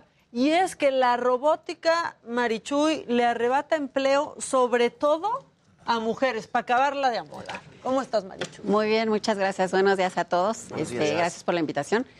Pues sí, este, desafortunadamente la- con la tecnología que ya nos alcanzó surgen algunos inconvenientes y con ellos, pues, este, las mujeres sufrimos un poco más porque podemos ser reemplazadas por la robótica y la inteligencia artificial. Esto porque las mujeres tenemos el 15% menos de probabilidades que los hombres de ser gerentes o trabajos más eh, ejecutivos. Por eso las mujeres tienen, son más propensas a perder sus trabajos. Ya lo estamos viendo en algunos centros comerciales, las vendedoras ya, las vendedoras ya no, este, Ya no encuentran el ya camino. no encuentran el camino y están siendo reemplazadas por varios robots. Entonces, A ver, no, Marichuy, no te preocupes, te está poniendo nervioso el Alex. No, Ah, no, te no. quiere acomodar, no te Ah, preocupes, vamos a seguir hablando de eso. Pero la Muchas verdad gracias, es que lo que tú decías al principio del programa es Sí. muy cierto también, Luisito. Sí, no, o sea, al final creo que el, el punto es quizá es entender que sí, la tecnología está ahí, pero creo que lo que no ha sucedido y que no está bien es que de pronto la estrategia para poder, obviamente, eh, implementarla sin que existan estas pérdidas de empleo y sobre todo hacia mujeres, pues es lo que está muy mal, ¿no? Y muy grave, ¿no? Sí, recordemos que las mujeres tenemos un poco de desventaja porque nosotras fuimos las que eh, empezamos el camino hacia las universidades un poco después que los hombres. Entonces, los hombres, este, al tener más estudios, tienen más puestos de trabajos gerenciales. Las mujeres son más vulnerables. Eh, estamos en esta, eh, pues se podría decir como eh, en esta falla de poder alcanzar a los hombres, porque bueno, recordemos que te- estamos luchando por la equidad de género pero realmente nos llevan mucho camino por delante y para que nosotros podamos volver a alcanzarlos, pues va a pasar muchos siglos más. Y bueno, los robots, la inteligencia artificial, todo está diseñado casi por la mayoría de los hombres. Y bueno, no vamos muy lejos, toda la inteligencia artificial está nombrada con nombres de mujeres, o sea, Siri, eh, Alexa, Alexa. Cortana. Claro. Y ahí también hay como... Cortana. Cortana, ¿cuál también. La de Microsoft. Ah, mira, ni sabía. Y hay como violencia también en esa parte, porque no hemos escuchado como dicen, "Eh, Alexa, eres una inútil, este, siempre ofendiendo, ¿no? A la inteligencia artificial. Sí, que pensarían que igual era como un halago en un principio y ahora ya pues no parece así. No, ese es, ese es lo triste del asunto. Y bueno, con esta entrada del COVID, bueno, con la llegada del COVID también se aceleró más el uso de la tecnología. Y entonces eh, eh, estamos viendo que toda la tecnología nos está, cap- nos está avanzando, nos está capturando y las mujeres pues estamos en, en riesgo de, de perder nuestros empleos. más que los hombres. Eh, desafortunadamente es un hecho que sí nos conviene que llegue la tecnología, pero la equidad de género se debe de, de avanzar más para que las mujeres no tengamos este tipo de problemas en el sector Por, laboral. por ejemplo, ¿cuáles son los principales trabajos que se están afectando? Ah, como lo decía anteriormente, eh, los centros comerciales con esto de eh, las diferentes este, Las cajas plataformas para vender. Por ejemplo, Ajá, la- las, ¿se acuerdan que las plumas antes en los centros comerciales no eran automáticas y había alguien que te recibía el dinero? Yo creo que por ahí empezó un poco. Ahí, Pero ahí, sí, sí, pero ahí no, no afectas directamente a las mujeres. no O sea, directamente sí a las mujeres, exacto, pero sí mujeres. afecta pues trabajos en Sí, general. lo que pasa es que las mujeres tenemos trabajos más vulnerables por no tener unos puestos más de jefes. Claro. Eh, por ejemplo, este caso de eh, los centros comerciales, las vendedoras, o cuando vas a dar tu boleto del estacionamiento, que pues ya están las maquinitas. O sea, son trabajos eh, inferiores, porque los hombres siempre son los jefes, ¿no? Bueno, no en la mayoría, pero en la mayoría de los casos son los jefes. Y los trabajos menos remunerados son los que so- se están perdiendo por medio de la robótica. O sea, son Sí, que se está automatizando. Y Sí, pues ya, y las cajeras, ahora ya vas a un banco, ya no, ya usas más las practicajas. Ay, de hecho, hasta en, no sé, por ejemplo, Superama. Ya hay Superama Express. Ya tú llegas con todo tu carrito y te cobras tú solito. O sea, tú pasas los productos, tú cobras, este, haces el pago con tu tarjeta o en efectivo, como sea. Y ya no, es- ya no están las cajeras ahí. McDonald's, por ejemplo, también ya está implementando ya el, el pre- el pedir tu orden todo en pantalla. O sea, a todo es touchscreen, entonces ya tal cual, nada más te llaman para decirte que ya está, ya ni siquiera tienes contacto con, con la persona en caja. Y va a ser un problema eso de, de- de la automatización, ¿no? Para todos estos trabajos que se van a perder, porque realmente, pues, ¿qué va a hacer toda esa Es que la teoría con respecto a la automatización siempre fue que detrás de estos sistemas tendría que haber una serie de un equipo de ingenieros para dar mantenimiento a que esto realmente funcione. Pero si esto no se da, entonces sí al final tienes una base de gente que está trabajando y que sí está perdiendo Ahora, que, de- los empleos. que se siguen necesitando las manos humanas. Es desesperante. Cuando deja- Así, Claro que cuando sí. deja de funcionar algo, No, ¿a quién totalmente. recurres? ¿Quién lo arregla? Tiene que haber un humano es más, ahí. hasta cuando hablas por teléfono. De aquí Sí, a que alguien te contesta, que Claro. necesitas que te conteste, no necesito. Pica la Lo que tecla pasó número semana 3, pasada, el se 4, cae el todo el 5. sistema de Apple y tienen que regresar a anotar todo en papel porque ya no tienen sistema para poder vender. Y además el, Sí. con- el contacto humano a fin de cuentas también es importante, ¿no? Digo, eso ya es una cosa como más este, sentimental, pero, sí, es una sonrisa, una máquina jamás te va a- voltear, te va a sonreír, no te va a servir un café de la misma forma que, que te la sirve un humano. No sé, o sea, nos estamos despegando mucho de pues, ese contacto. Sí, y como lo decías, estamos muchas veces queriendo hablar con una persona y te la pasas eh, eh, aunque picándole el números. cero, no te contesta un humano. No, Ajá. exactamente. No, no, no. En un call Sí, center. ya para que que te en los chats. ¿Ya son Ajá. bots? Ya son bots. Exacto. Y ya Sí. para que te conteste Y un entonces humano cuando todos hablas esos- al banco, también ya es bien difícil. Sí, exacto.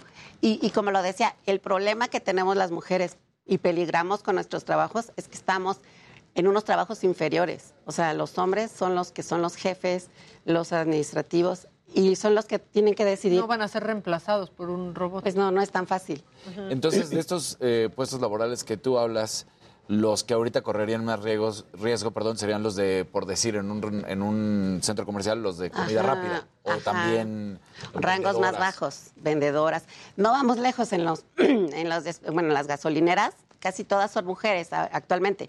Pero va a llegar el momento que como eh, en otros países se te despachas solo, Self-service. Pues las mujeres van a tener que ser despedidas, ¿no? Claro. O la línea de producción automotriz, por ejemplo.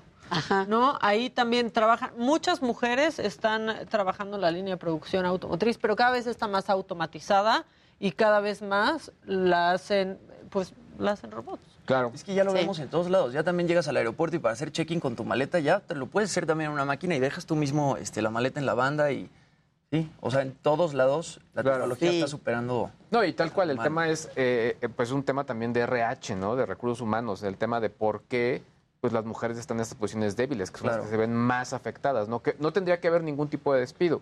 Pero lo Exacto. está viendo y además se está priorizando que las que se despidan sean mujeres y eso es lo que no está bien. sí, ese es el problema de que la equidad de género todavía estamos muy rebasadas por los hombres. Sí, porque estoy viendo aquí eh, porcentajes. 15% viene en el suplemento Mente Mujer. 15% de las mujeres tienen menos probabilidades de ser gerentes y profesionales. Por eso están en riesgo sus chambas. Sí, por eso remontémonos a la historia. Eh, las mujeres no teníamos acceso a las universidades, eh, no este, estabas Sor Juana, que fue, tuvo que disfrazarse de, de hombre Claro. y bueno, Claro. este tipo de cosas para estudiar. Entonces sí tenemos, tenemos mucho menos ventaja que los hombres, definitivamente, y esperemos que pues no nos afecte tanto la- con la llegada de la tecnología, esperemos que también las mujeres estén en estos diseños de robots, porque también los hombres pues son los que acaparan todos siempre los campos, ya sea en la cocina, en Claro. el diseño de carros, en el diseño de robots, siempre nos llevan mucha ventaja y esperemos que la equidad de género pues sea pronto una realidad, ¿no? Muchas gracias, Marichu. Y bueno, todo esto está en el suplemento. En el suplemento de esta Mente semana, Mujer. Y ahí está la versión electrónica. Muchas gracias. No, gracias a ti, gracias por la invitación. Gracias. Gracias. A ti. Vamos con más montón, ¿verdad?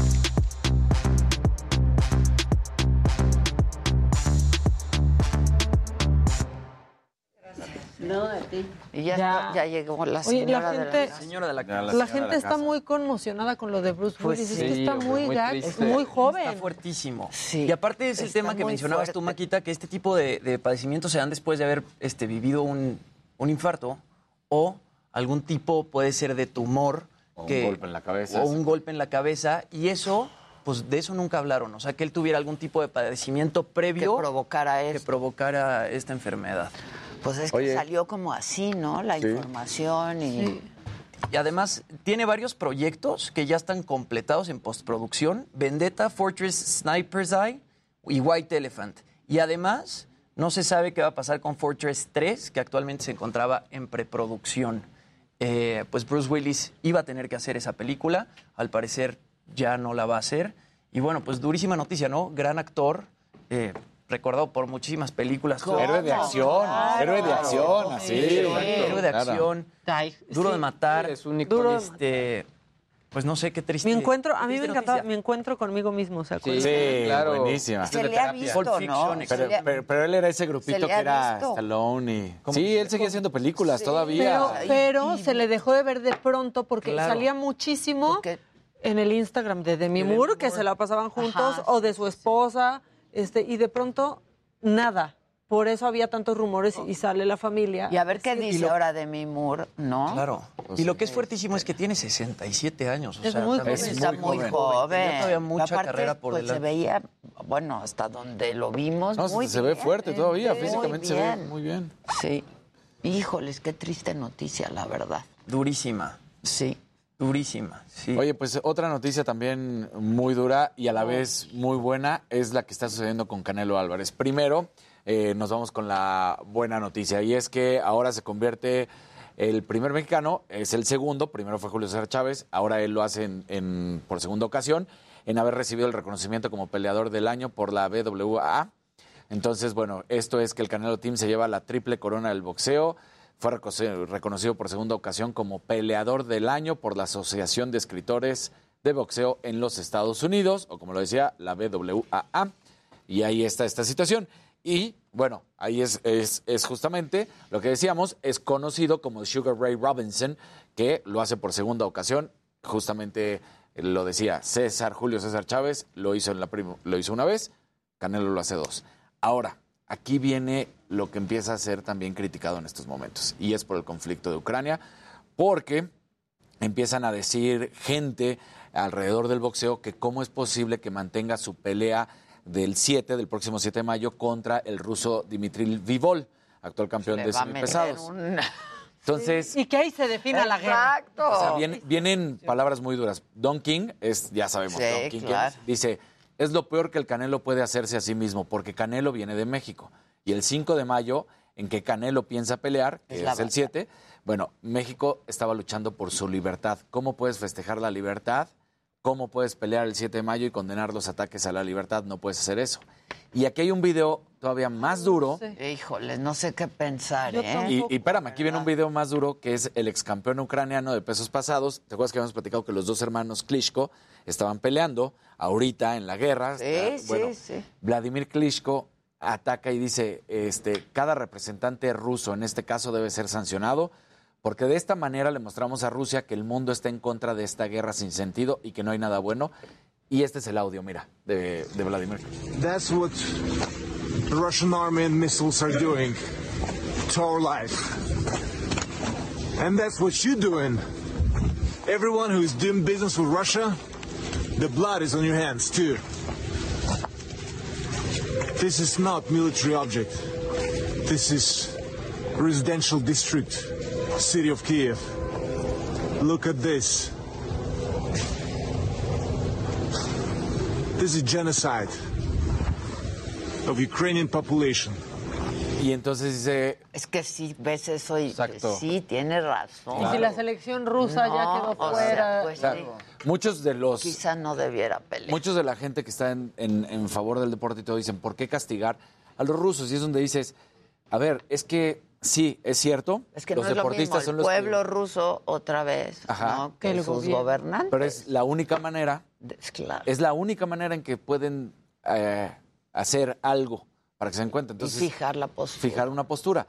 Sí, lamentable que todos los deportistas sufran, pero es la única manera en que se le puede hacer algo a Rusia y pues, fijar una postura. Entonces, ante los buenos comentarios de todo lo que está sucediendo, también está esta ala conserva, no es conservadora, esta ala que critica mucho, por supuesto, que mantenga esta pelea del 7 de mayo. Y no ha dicho nada al respecto. Y no ha dicho Canelo. nada, todo se Yo sigue siento manteniendo que no va a haber. Pues sí, yo creo que el. Canelo Porque más lo con- va a reconsiderar. Con el buen tacto que tiene el Canelo, Sí, lo que va a siempre está a favor de todo, cuidando a la gente, apoyando. Está muy. Y cuida muchísimo su imagen, Exactamente. ¿no? Entonces, Este, acabas de ser la realidad del mundo el Canelo, ¿no? Sí, muy es como de estos inalcanzables. no, yo creo que, tipo lo va a reconsiderar, ¿no? Sí, claro. Digo, todavía falta un mes, pero ahí está esto. Entonces, buenas por malas, ¿no? Es ¿Qué reconocido se por juega segundo en año esa consecutivo. pelea?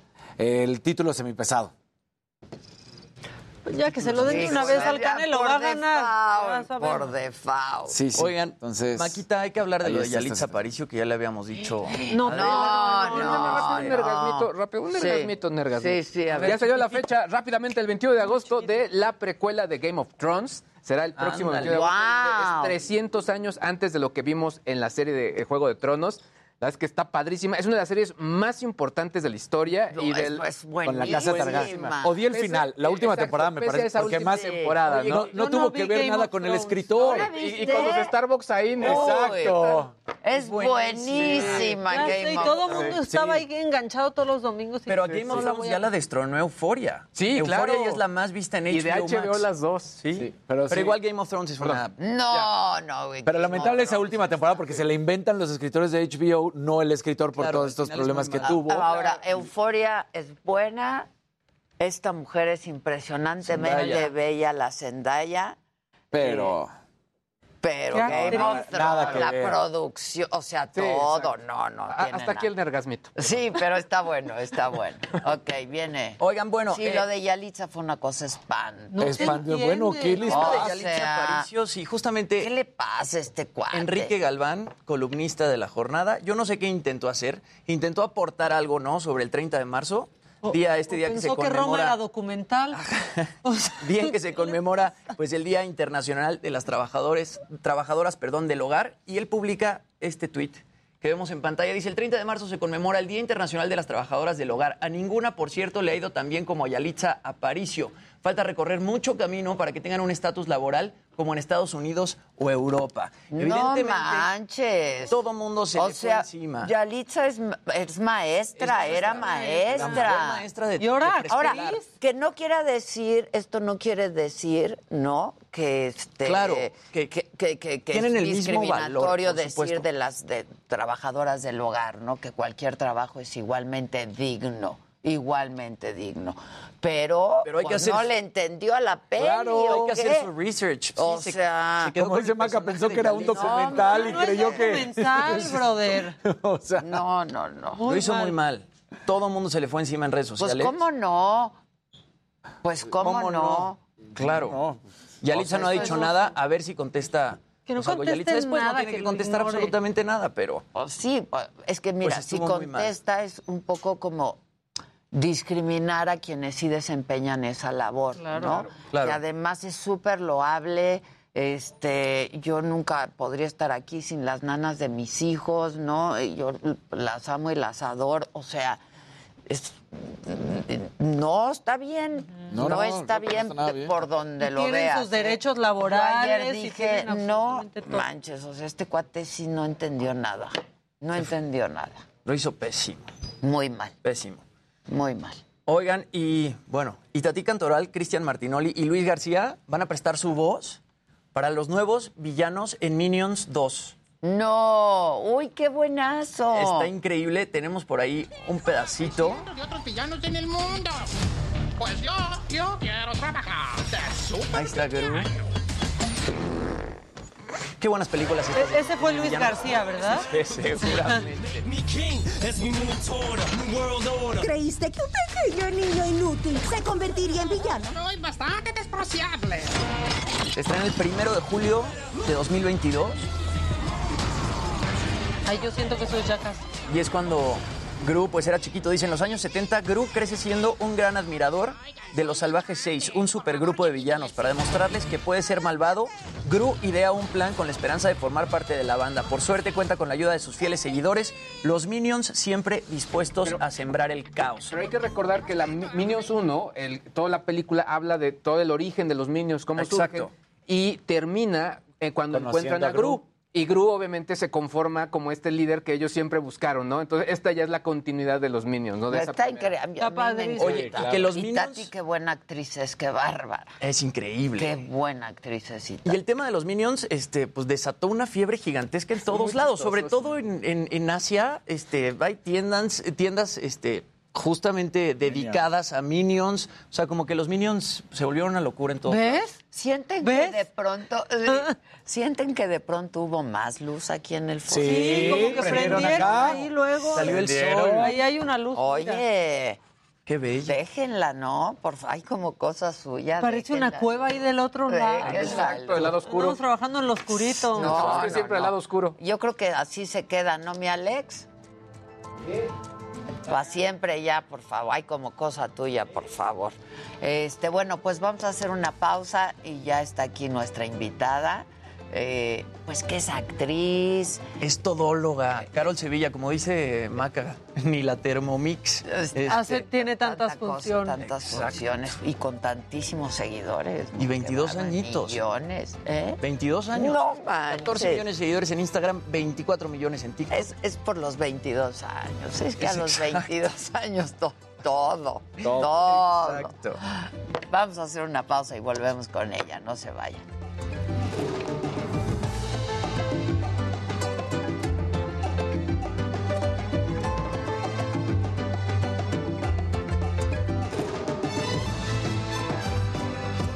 Es la novia de... Es, creo, de Sí. Emilio Osorio. ¿Sí es? Ahí le sacamos lo de Alejandro. ¿Eh? Le preguntamos por lo de Alejandro Fernández. ¿o? De la serie. Emilio hizo Ah, Alejandro sí, Fernández en la serie. exacto, exacto. Eh, Luis, ¿podrías explicar qué produce solamente en TikTok, Facebook y por consecuencia se cancelan los en vivos o los dejan de notificar? ¿Qué? No, No entendí. Tú tampoco entendiste. Yo tampoco entendí muy bien. Los Totalmente paisanos. de acuerdo, que no conteste nada. Congruencia, es una falta de respeto. Bruce dice Willis es muy mamón en persona. ¿Lo ¿Es, el que le negó la foto? sí, Ah, es muy pensé. mamón. Este, pero está pinchísimo, ¿no? ¿Dónde acabo yo de verlo? A ver, te voy a decir. En algo ¿En acabo, no película? en película. No lo acabo de ver en algo y se veía súper bien. Ahorita ¿No será en Instagram? Ah, igual y a eso se refieren de Daniel Bisoño, porque alguien pone Daniel Bisoño también insultó a Yalitza en Twitter ayer. No. Ah, Sí. ¿Qué puso? A ver, busca lo que tú lo sigues. A ver, ahorita veo. Sigue acá de especimen. Aquí está. Ve, de mi Moore ya publicó. Ay, no, es que es guapísimo. Es guapísimo el Bruce Willis. A ver. Ah, ¿qué Bruce? Willis es increíble. Es de esos pelones, o sea, ¿quién se ve Es así de bien pelón? Ayer criticaron en Twitter, Daniel Bisoño. A ver.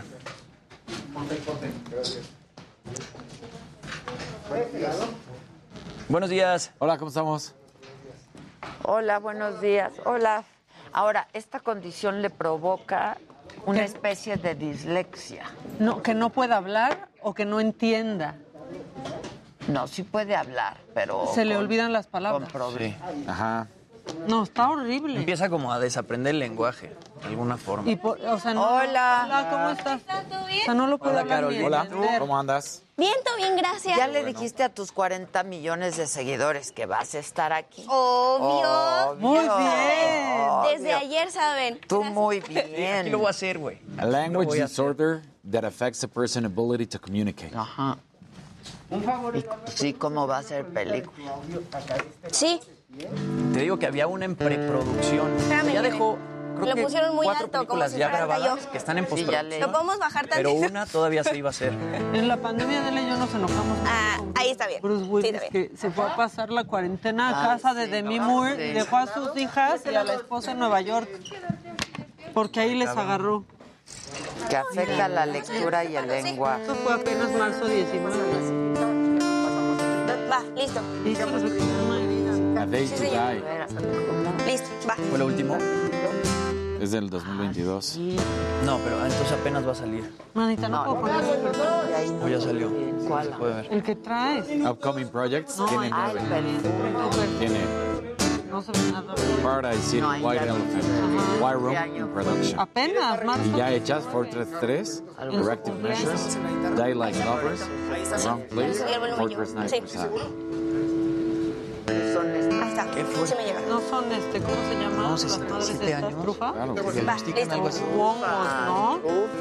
Igual hay un tratamiento. güey. Oye, aquí hay un varo. No manches, un barotote. Hay trufa negra, trufa Blanca. Y hay un a mí barotote. no se me olvidó cuando yo le quise hablar se volteó y no me escuchó seguro que ese corazón tiene llave y la buscaré hasta que la noche se acabe si bailamos dime dime dime cómo me gano un beso beso de esos sin esa boquita baby no me voy. Yo sé que te está gustando. Si bailamos dime dime dime cómo me gano un beso beso de esos sin esa boquita baby no me voy. Yo sé que te está gustando. Gracias, estamos perfectos. va. Bravo, estamos perfectos aquí. Yo sigo a la esposa. Ahí quedó bien, Alex. Ok. Muy bien que en el comunicado ponen primero el nombre de la, o sea, firman Emma, que es la esposa actual, de mí y luego las hijas en orden de aparición. ¿Cómo? Pues sí. O sea, el comunicado lo firman y lo subieron al mismo tiempo todas. Firman Emma, que es la esposa, esposa. de mí La otra es la ex y todas las hijas. Y está súper chavita la esposa. Ve. Ay, no sale bien, pero creo que fue cuando se casaron. No ve, sí se ve, o sea, sí se Sí, ahí se deterioró ve ma- muchísimo. madreadón. Pero eso en qué año No, esto fue ya cuando, hace 13 años. O sea, ahí se ve bien. Ve la última foto donde mí. A ver, ponme la de Demi.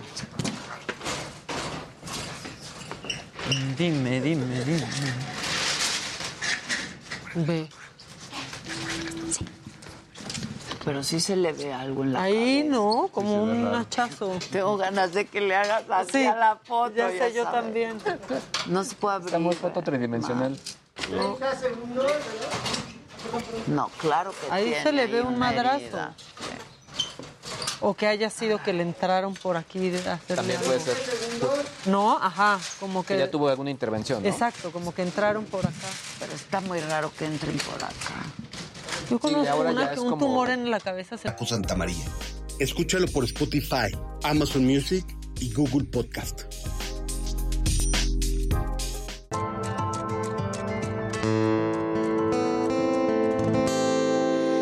Me parece que fue ayer, yo no sé si me miro, pero esa risa coqueta a mí no se me olvidó. Cuando yo le quise hablar, se me escuchó. Seguro que ese corazón tiene llave y la buscaré hasta que la noche se acabe. Si bailamos, dime, dime, dime, cómo me gano un beso, beso de. Sin esa boquita, baby, no me voy. Yo sé que te está gustando. Si bailamos, dime, dime, dime. Cómo me gano un beso, beso de. Sin esa boquita, baby, no me voy. Yo sé que te está gustando. Ay, Dios mío. Te miro y solo quiero besarte. Ay, Dios mío, tu beso tuyo es una obra de arte. Yo no sé si es el destino, pero esta noche voy a enamorarme. ¿Qué estás esperando tú para besarme? Porque sientes estoy perdida. Esta noche somos tú y yo, solo somos tú y yo, en la playa tú y yo. Si quieres que sea tuya, vamos a la playa, pero solo tú y yo. Esta noche somos tú y yo, solo somos tú y yo, en la playa tú y yo. Si quieres que sea tuya, vamos a la playa, pero solo tú y yo. Si bailamos, ey. Como vengan un beso, beso de esos. Sin esa boquita, baby, no me voy. Yo sé que te está gustando. Si bailamos, dime, dime, dime. Como me gano un beso, beso de esos. Sin esa boquita, baby, no me voy. Yo sé que te está gustando. Ay, Dios mío. Te miro y solo quiero besarte. Ay, Dios mío. Un beso tuyo es una obra de arte. Solo quiero besarte. Ay, Dios mío. Un beso tuyo es una obra de arte. Porfis, bravo, bravo. Carol Sevilla. Ea, ¿cómo Ea, están? venga, ven, que se venga para acá. ¿Sí? a platicar. ¿Todo bien? No, ahí viene, ahí viene. Muchas gracias, muchas gracias. ¿Cómo Te están? amo, Jean-Paulcito Bello, gracias. No, muchas gracias. Bien, feliz de, de visitarlos por fin. Ya se hizo. Qué bueno. Eso. ¿Qué ojos tienes? Gracias. Ve el color de los ojos. Sí, ya vi. No, azul es azul. A ver. Gracias. Wow. Wow. Con esos ojos mira sus 40 millones de Exacto. seguidores. Qué bárbara. Gracias, gracias. Oye, Carol, te vi ayer ensayando este, la rola, ¿no? Subiste un Insta Story diciendo, ay, mañana voy a estar en el programa de Adela Micha. Sí. Y, y a, tu, a tu guitarrista no lo veías hace mucho tiempo. Sabes que él me conoce desde que tengo nueve años, que estuve en Timbiriche el musical. Y nos dejamos de ver cuando yo me fui a vivir a Argentina. Y hace poquito lo vi porque canté con los Ríos Roma en, en el Auditorio Nacional. Y lo volví a ver y la verdad es que me dijeron, bueno, necesitan un acústico. Y yo, no puede ser, no tengo un acústico, necesito un guitarrista. Y ya le llamé y le dije, pues ya vino a hacerme el paro. Y la neta, pues nada, suena bien y estoy feliz de, de que me acompañe gente que conozco desde hace muy chiquitita. Está padrísimo, ¿cómo Oye, dices? el Auditorio Nacional. Sí, ¿Cómo exacto. estuvo eso? Estuvo increíble. Increíble. Aparte, yo me pongo bien nerviosa cuando estoy con los Roma. O sea, tengo una amistad bien bonita, pero la verdad me pongo bien nerviosa. Me, me, me tiembla todo. Y yo por afuera estoy como, ah, sí, amigos, no sé qué, todo bien. Pero por dentro estoy temblando eh, porque los admiro, los respeto. Son, Son grandes, buenazos, grandes artistas. Y bueno, el auditorio que también representa mucho, impone demasiado, es, es Sí, increíble. impone muchísimo ese dice, escenario, desde que la soy verdad. chiquitita, sigue chiquitita. Sigue siendo chiquitita, claro. Y cómo menciona, cuando estuve en Timbiriche el musical y luego cuando me fui a vivir a Argentina y luego estuve con los Río Roma en el Auditorio Nacional. O sea, ¿cuántas cosas has hecho este, y tienes 22 años? Pues trabajo desde los seis años. Eh, empecé en el medio y desde ahí no, no paré. Empecé a ¿Qué hacer. fue lo primero que hiciste? Mm, Lo primero que hice fue un comercial a los seis años, justamente, y después de ahí empecé a hacer novelas, teatro musical, eh, hice una película, después empecé a tomar clases de todo. Tomé clases de canto, de jazz, de ballet, de tap, tomé clases de circo, clases de telas, Wow. eh, tomaba clases de todo lo que se me cruzaba en el camino. Y, No, pues, bueno. Ahora, que lo que realmente pegó o por lo que te hiciste más famosa fue por Soy Luna. Exacto. ¿no? De Disney. Sí. Este, y, y, bueno, casualmente muchas artistas femeninas eh, en Estados Unidos se han hecho famosas justamente por proyectos de Disney, ¿no? Por ahí eh, Britney Spears o Cristina Aguilera. Demi Lovato. o Demi Lovato, ¿Ya te llegó exacto. alguna propuesta de Estados Unidos para hacer más cosas? ¿En qué estás? Pues mira, fíjate que ahorita nunca, como nunca me desligué de, de Disney, ¿no? Eso siempre pasa cuando sales de un proyecto y le pasa mucho a las protagonistas que pues tienen mucha presión, ¿no? Y, y- y la pregunta que siempre me hacen es, ¿tú no caíste en lo que ellas cayeron? Porque siempre es como que creen que todas, ¿no? Porque Hacemos todos eso. han tenido su ladito. Todos, poco, claro, todos han salido de ahí y han tenido como su momento difícil. Eh, sigo teniendo contacto con Disney, ahora acabo de terminar una serie con ellos en Colombia para la plataforma de Disney Plus. Y, la verdad es que no, o sea, eh, trabajo más en otros países que aquí en México en sí. Eh, ahorita estoy como enfocada en mi música, terminé este proyecto de actuación, ahora empiezo como más campañas. Ser, ser una voz de las redes sociales no es fácil y creo que hoy en día las redes sociales están mal usadas. Y también, bueno, yo siempre digo esto y mucha gente me odia, pero eh, yo digo que hay que dejar de hacer famosa a la gente que no es famosa, que usa las redes sociales para criticar, para, para juzgar.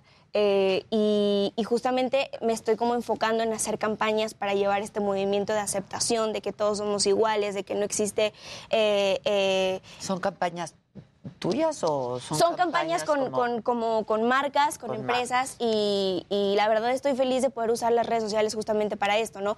Hoy en día yo estoy viviendo como un ataque eh, de redes sociales muy fuerte que, que lo estoy sobrellevando porque se están mal acostumbrando a ver un cuerpo perfecto, ¿no? Eh, a este cuerpo de las redes sociales que está hecho y que no aceptan el Que no es cierto, y que el ¿eh? filtro- Sí, que no es cierto. y que el filtro que te cambia completamente la cara, ¿no? Y el Eh, cuerpo y todo lo que quieras. Eso de los filtros es un problema, Yo ¿no? el De repente ya les he dicho que es lo más No, y- mentiroso sí. que y te termina bajando la autoestima de alguna forma. Porque, Porque tú te de- acostumbras a verte con el filtro y después Total. te ves en el espejo y no. Y después te, te toman una foto con una cámara normal y dices, ay, me falta el filtro, o me falta que me, que me, que me haga la nariz más chiquita. o... ¿Nunca haces eso? Claro, ¿No los, usas los uso claramente porque luego me despierto como un monstruo y digo, bueno, hay que usar tantito Sí, uno. no nos reconoce ni el celular. También hay que- Exacto. Pero, pero sí, por ejemplo, cuando uno, uno no puede retocar el cuerpo. Y, y es normal que subamos de peso y es normal que bajemos de peso. Pero claro, yo subí un video y todos los comentarios fueron, estás gorda, subiste de peso, eh, conociste la comida. Es muy fácil criticar atrás de una pantalla. ¿Y te dolió? Es normal. Claro, pero son esos comentarios que literal te lastiman y eso es consecuencia de muchas cosas más adelante. Obviamente fue con, con- con mucha, o sea, sí me bajoneé bastante, tuve muchas depresiones. ¿Ah, sí? Pero, pero hoy en día estoy entendiendo eso, que es mi cuerpo, que me acepto, que justamente estamos llevando una imagen errónea al público que, que hoy, que hoy ve las redes sociales, que literalmente es los niños chiquitos. Hoy en día TikTok lo manejan mejor que uno. Eh, entonces, justamente es eso, hacer este movimiento para poder hablar y poder usar las redes sociales de una mejor forma posible. ¿De quién y son con mi estas música. campañas? Está padre, la verdad, y que ahora tú puedas formar parte de ello, me parece que está padrísimo. Sí, es una, es, bueno, no puedo decir la marca, pero es una, es una campaña que, que va a hablar sobre que los hombres y las mujeres podemos usar maquillaje. Mm. eh, y, y- y- y también, o sea, la, la ropa no es necesario que el de la mujer tiene que ser de, la mujer y del hombre. Ya, ya eso ni existe. Entonces, Ya cada vez todo es más unisex. ¿Qué tal el más Chalamet y los No, el Timothy. Total, que, que él, él lo hace. También otro artista que, que se pone ropa de mujer. O sea, hay ahorita muchos artistas que se ponen ropa de. Harry mujer. Styles, Harry Styles, que hizo la portada con ropa de mujer. O sea, Bueno, hay Brian Amadeus en México. Exactamente. O sea, Total. Jay de la Cueva no le importa y sale en falda y got- eh, botas Miu Miu. Claro, y tiene, claro, esas botas con esa falda se veía espectacular. Hombres que usan como, como ombligueras. Digo, la verdad es que creo que ese tipo de movimientos es, es muy interesante para el público. Y también ahorita con mi música justamente hago eso, ¿no? El poder componer mis canciones base... Creo que muchas veces queremos crecer rápido y queremos No, subir no los escalones. veces. Siempre, ¿no? Siempre. Queremos subir los escalones rápido. y queremos ya ser mayores y, y- y tener nuestra vida propia. Pero mm, a mí me han enseñado, mi madre me ha enseñado que hay que subir un escalón a la vez y Claro. crecer a su Pero tiempo. tú has y- subido muy rápido, Sí. ¿no? O sea, eres muy jovencita y con un éxito brutal. ¿Cómo se maneja eso? Eh, Mira, no, No yo todos también pueden con que- eso. Por eso los ejemplos que daban ustedes de las chavas de, de Disney, ¿no? Claro. La verdad es que no te podría decir como te mentiría si supiera cómo, cómo he hecho. Yo Pero desde tú- los seis años he trabajado y nunca tuve la oportunidad de jugar con una Barbie, nunca tuve la oportunidad de un parque, ¿no? Eh, mi vida siempre fue interactuar con, con gente mucho más grande y siempre me gustó mucho cómo hablaban y siempre era como que los veía y movían cosas, movían sus manos y, y les copiaba como frasecitas y cuando yo hablaba con niños de mi edad me desesperaba muchísimo, la pasaba muy mal porque sentía que no tenían un tema de conversación. Eh, hasta que, bueno, empecé a, crecer y fue cuando me di cuenta donde dije, ok, mi adolescencia la quiero vivir y no quiero decir qué se siente vivir la adolescencia, ¿no? La viví, mi adolescencia me duró una semana y media, fue la adolescencia más rápida del mundo. Qué bueno, es horrible. Qué bueno que te duró eso. y es lo más horrible del mundo, este, vivir cruda, una semana y media estuvo duro, pero, pero sin duda lo, lo, lo aprendí a vivir y me di cuenta que esto es, esto es mi vida. Trabajar, hacer ¿Siempre lo entrevistas. supiste desde chiquita? Que eso es lo que querías Es que hacer? siempre fui la más loca de la familia, la más zafada, me gusta cantar, eh, como todo el tiempo ser súper exhibicionista y, y, y- y estar como enfrente de las cámaras es algo que me gusta mucho. Ahora, lo que también es cierto, y por lo que hemos leído, es que no hay, y por lo que estás diciendo, eres muy joven, pero tampoco hay improvisación, ¿no? Es que no es por loca y zafada y etcétera que tengas 40 millones de seguidores. No, no hay improvisación. Es decir, te has preparado para esto y Todos quiero pensar que te vas a seguir preparando, porque en esto nunca acabas, ¿no? No, y creo que hoy en día yo siempre digo que viene mucho talento atrás, eh, que tiene mucho más cosas. Hay, hoy en día hay escuelas de actuación muy heavy, ¿no? Eh, y, y es parte de prepararse, seguir tomando clases, uno nunca va a saber más que el otro. Eh, y eso es, eso es lo que yo siempre digo. Hoy me dedico como todo el tema de la, actuación, de cantar, de bailar, pero en algún momento de mi vida quiero terminar mi carrera eh, y estar lista por si el día de mañana, porque uno nunca sabe qué pasa el día de mañana si ya no quiere ser actriz, que me pasó cuando regresé de todo el boom de Soy Luna y de ser eh, mundialmente conocida en países que yo ni idea sabía que, iba a ser conocida. Cuando sales de, esta, de Disney, que es ya te quitan los flotadores como a los niños, ¿no? Cuando los vas a aventar a la alberca sin flotadores. Me aventaron a mí a la la alberca y era como aprender a nadar sola. Y sí, pasé por una depresión muy heavy. Mucha gente le he dicho esto y se queda como, no, no, no lo puedo creer, pero yo me miraba al espejo y veía, o sea, veía una Carol que no tenía personalidad. Yo veía a, a nadie. Entonces fue un trabajo de volver a encontrarme, de- decidí no actuar, ya no quería dedicarme a esto y quise estudiar hasta que me empecé mi primera clase de la universidad y me di cuenta de que no, que soy bruta. y ¿Qué que- estu- qué- ¿A qué te metiste? Fotografía. Me encanta. bueno, Bueno, es arte, No, es arte. que ver. Pero dije, no, soy bruta. Si no te fuiste a economía. Actuaría, no, pues claro. Derecho. Yo actúo, yo canto, entonces ahorita en ese momento no quiero, pero sí, fue cuando ahí, pero sí me gustaría Es que seguir. tan joven, tanto éxito, es durísimo. Claro. ¿Tien- ¿Tienes apoyo profesional o has tenido apoyo profesional en estos momentos difíciles? Mi familia es el, el apoyo más grande. Mi, mi madre, que siempre está conmigo desde los seis años atrás de mí, vamos a todos lados juntas. ¿Por ahí anda? Ahí anda Ah, mi no mamá. la vi. Ahí anda. Ahorita la vemos. Este, Hola, hola. Y mi hermano, que también desde su trabajo, él que es completamente diferente a, a- a mí, eh, él también me acompaña, me aconseja. Muchas veces es llamarle y decirle, oye, necesito un consejo, me está pasando esto y esto, y mi hermano me, me- me dice lo mejor. Este, siempre mi familia ha estado conmigo y creo que lo que más me ha ayudado mucho a no perder los pies del piso, porque uno cuando tiene tanta fama vuela y de repente ya está, no te das cuenta, ¿no? Y ya te vas, te vas, te vas, Exacto, vas. es que mi familia me trata como Carol. Carol Ixiteri, que es mi nombre. Eh, eh, así me trata, como una niña normal, me ponen a hacer el quehacer, en mi casa lavo los platos, este, tiendo mi cama, o sea, hago cosas que en realidad la gente piensa que no, pero, pero me tratan igual y creo que eso es- me mantiene como bien enfocada en mi vida. Pues qué bueno. Felicidades, señora. De verdad, felicidades, porque sí, la familia tiene mucho que ver en Total. todo esto, ¿no? Claro. Este, yo te preguntaba por otro tipo de apoyo, ¿no? Este, ¿Un psicólogo o algo así? Terapia o Pues algo. no, fíjate, recomienden. Rólenlo, siempre. Rolen, rolen su, su psicólogo, Porque además ¿no? siempre es padre hablar con alguien, ¿no? Que ve las cosas desde Sí, de otra un lado perspectiva profesional, y desde total. un lado Una guía, profesional, nada ¿no? más un- Pues está padre. Bueno, yo siempre recomiendo eso porque me parece que es súper sano, Claro, ¿no? claro. Este, y, y hablar con, solo hablar con alguien que te ve desde otro lugar, ¿no? Claro. Pues sí, pero qué bueno que pues te vemos espléndida, cara. Y además estrenando esta canción, Sí.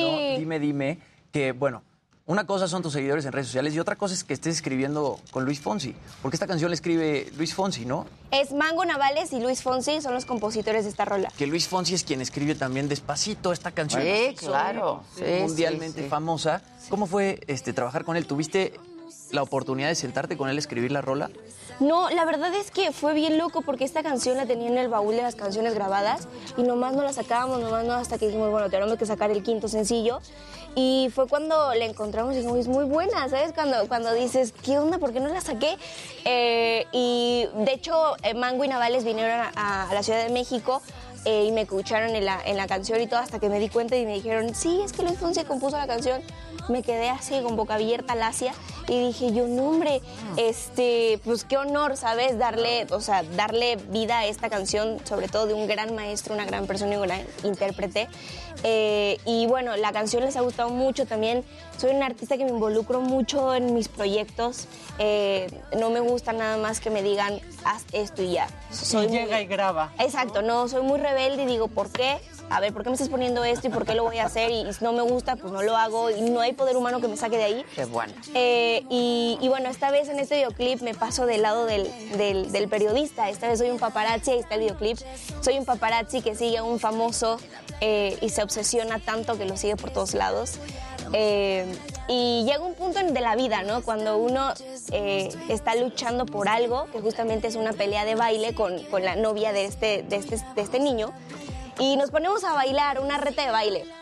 Y llega un momento de la vida donde uno se cae. Cuando ya te sientes, ya como dices, ya ya, hiciste". ya gané, ya me relajo, que pasa en la vida también. Y es donde me caigo y la, la- la tierra me llena de energía y todos nos convertimos en neón. Eh, la verdad que el videoclip eh, visualmente es espectacular. Paco Álvarez, que fue el director, eh, que, que es un gran, gran director de este videoclip. Y justamente creo que la magia de esto es el, el videoclip, más aparte la canción. Pues qué bien, felicidades. ¿Y tu novio qué tal? Bien, bien, bien, ahí anda, saludos. Ya llevan un ratito, ¿no? Nueve meses ya. Ya, Ya un llevamos toque. un rato. ya, ya. Una gestación, una gestación. Ya Una vida ya literal. Una vida literal. La verdad que llevamos un récord. Eh, eh, nunca nos duran los Y novios. se pero- conocieron trabajando. Nos conocimos, tra- no, nos conocimos en una alfombra. Yo no lo conocía, no tenía la más remota idea de quién era él. Este, y él me gritó y me dijo, ¡Hey! ¡Hola! Así Sí, de chiflido, sí, ándale, sí. Emilio. Y yo. ¡ay, hola! ¿Qué tal? ¿Cómo estás? Y yo, ¿quién, ¿Quién es? Brother. Que se Y- atreve a chiflarme, ¿qué le pasa? Sí, aparte como si fuéramos amigos y ahí nos empezamos a conocer, trabajamos en una canción juntos, Coro de Amor, que, que hicimos para su, su disco. Y ya de ahí, pues siempre tuvimos una amistad muy bonita. Empezamos como mejores amigos. Y ya. Así empezaron. Pero una cosa lleva a la otra. Y el ¿no? mejor Y el amigo mejor amigo. de ahí ya. Oye, Carol, y grabaron una rola juntos, ¿no? Sí. Pero por ahí este, decías que no, no les fue muy bien porque hubo ahí como una lucha de egos entre los dos. No, no fue eso. Eh, creo que los artistas somos muy egocéntricos. Siempre es como muy nuestro. Es, es parte de nosotros, El ¿no? ego, el ego ego. es parte. Eh, creo que como pareja era, era una de las cosas que teníamos que hablar. eh, que no hubiera egos, ¿no? El que nos apoyáramos los dos en ese sentido y que cuando uno la regara tenía que aceptarlo y tenía que pedir perdón, que creo que también el pedir perdón no es fácil. Eh, entonces, y aparte también somos muy chicos y, y estamos aprendiendo apenas, ¿no? Eh, Él es más chiquito que tú, ¿no? Ay, Tú que siempre querías estar con adultos. Ay, pero tú muy bien. Pero poquito. Pero un muy par de años, ¿no? O sea, es muy chiqui, o sea, es muy poquita la diferencia. Tiene 19, sí, 19 años. ¿Cómo? Este, y, y pues nada, la verdad sí, así fue que, que, que fuimos arreglando las cosas y hoy en día seguimos mejorando muchas cosas todavía, pero sí, creo que... O sea, para chambear juntos otra vez. no, No. Qué bueno que ya las arreglaron las No, cosas. no, no, no. Oye, Eh. que me parece una decisión muy sana también, ¿no? Claro. O sea, Ay, se arreglar nos costó trabajo, pues mejor cada quien su carrera. sí, ¿no? no, no, sí, cada quien de ladito está perfecto. Cada quien sus cosas. Oye, ¿y ¿te gusta de Alejandro Fernández? Potrillo.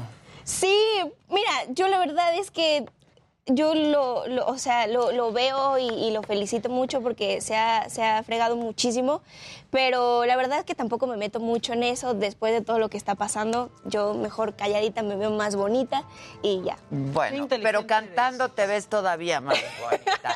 Muchas gracias, felicidades. Gracias, Muchas gracias, por la gracias, invitación. Escuchen el sencillo en todas las plataformas digitales. Ahí está.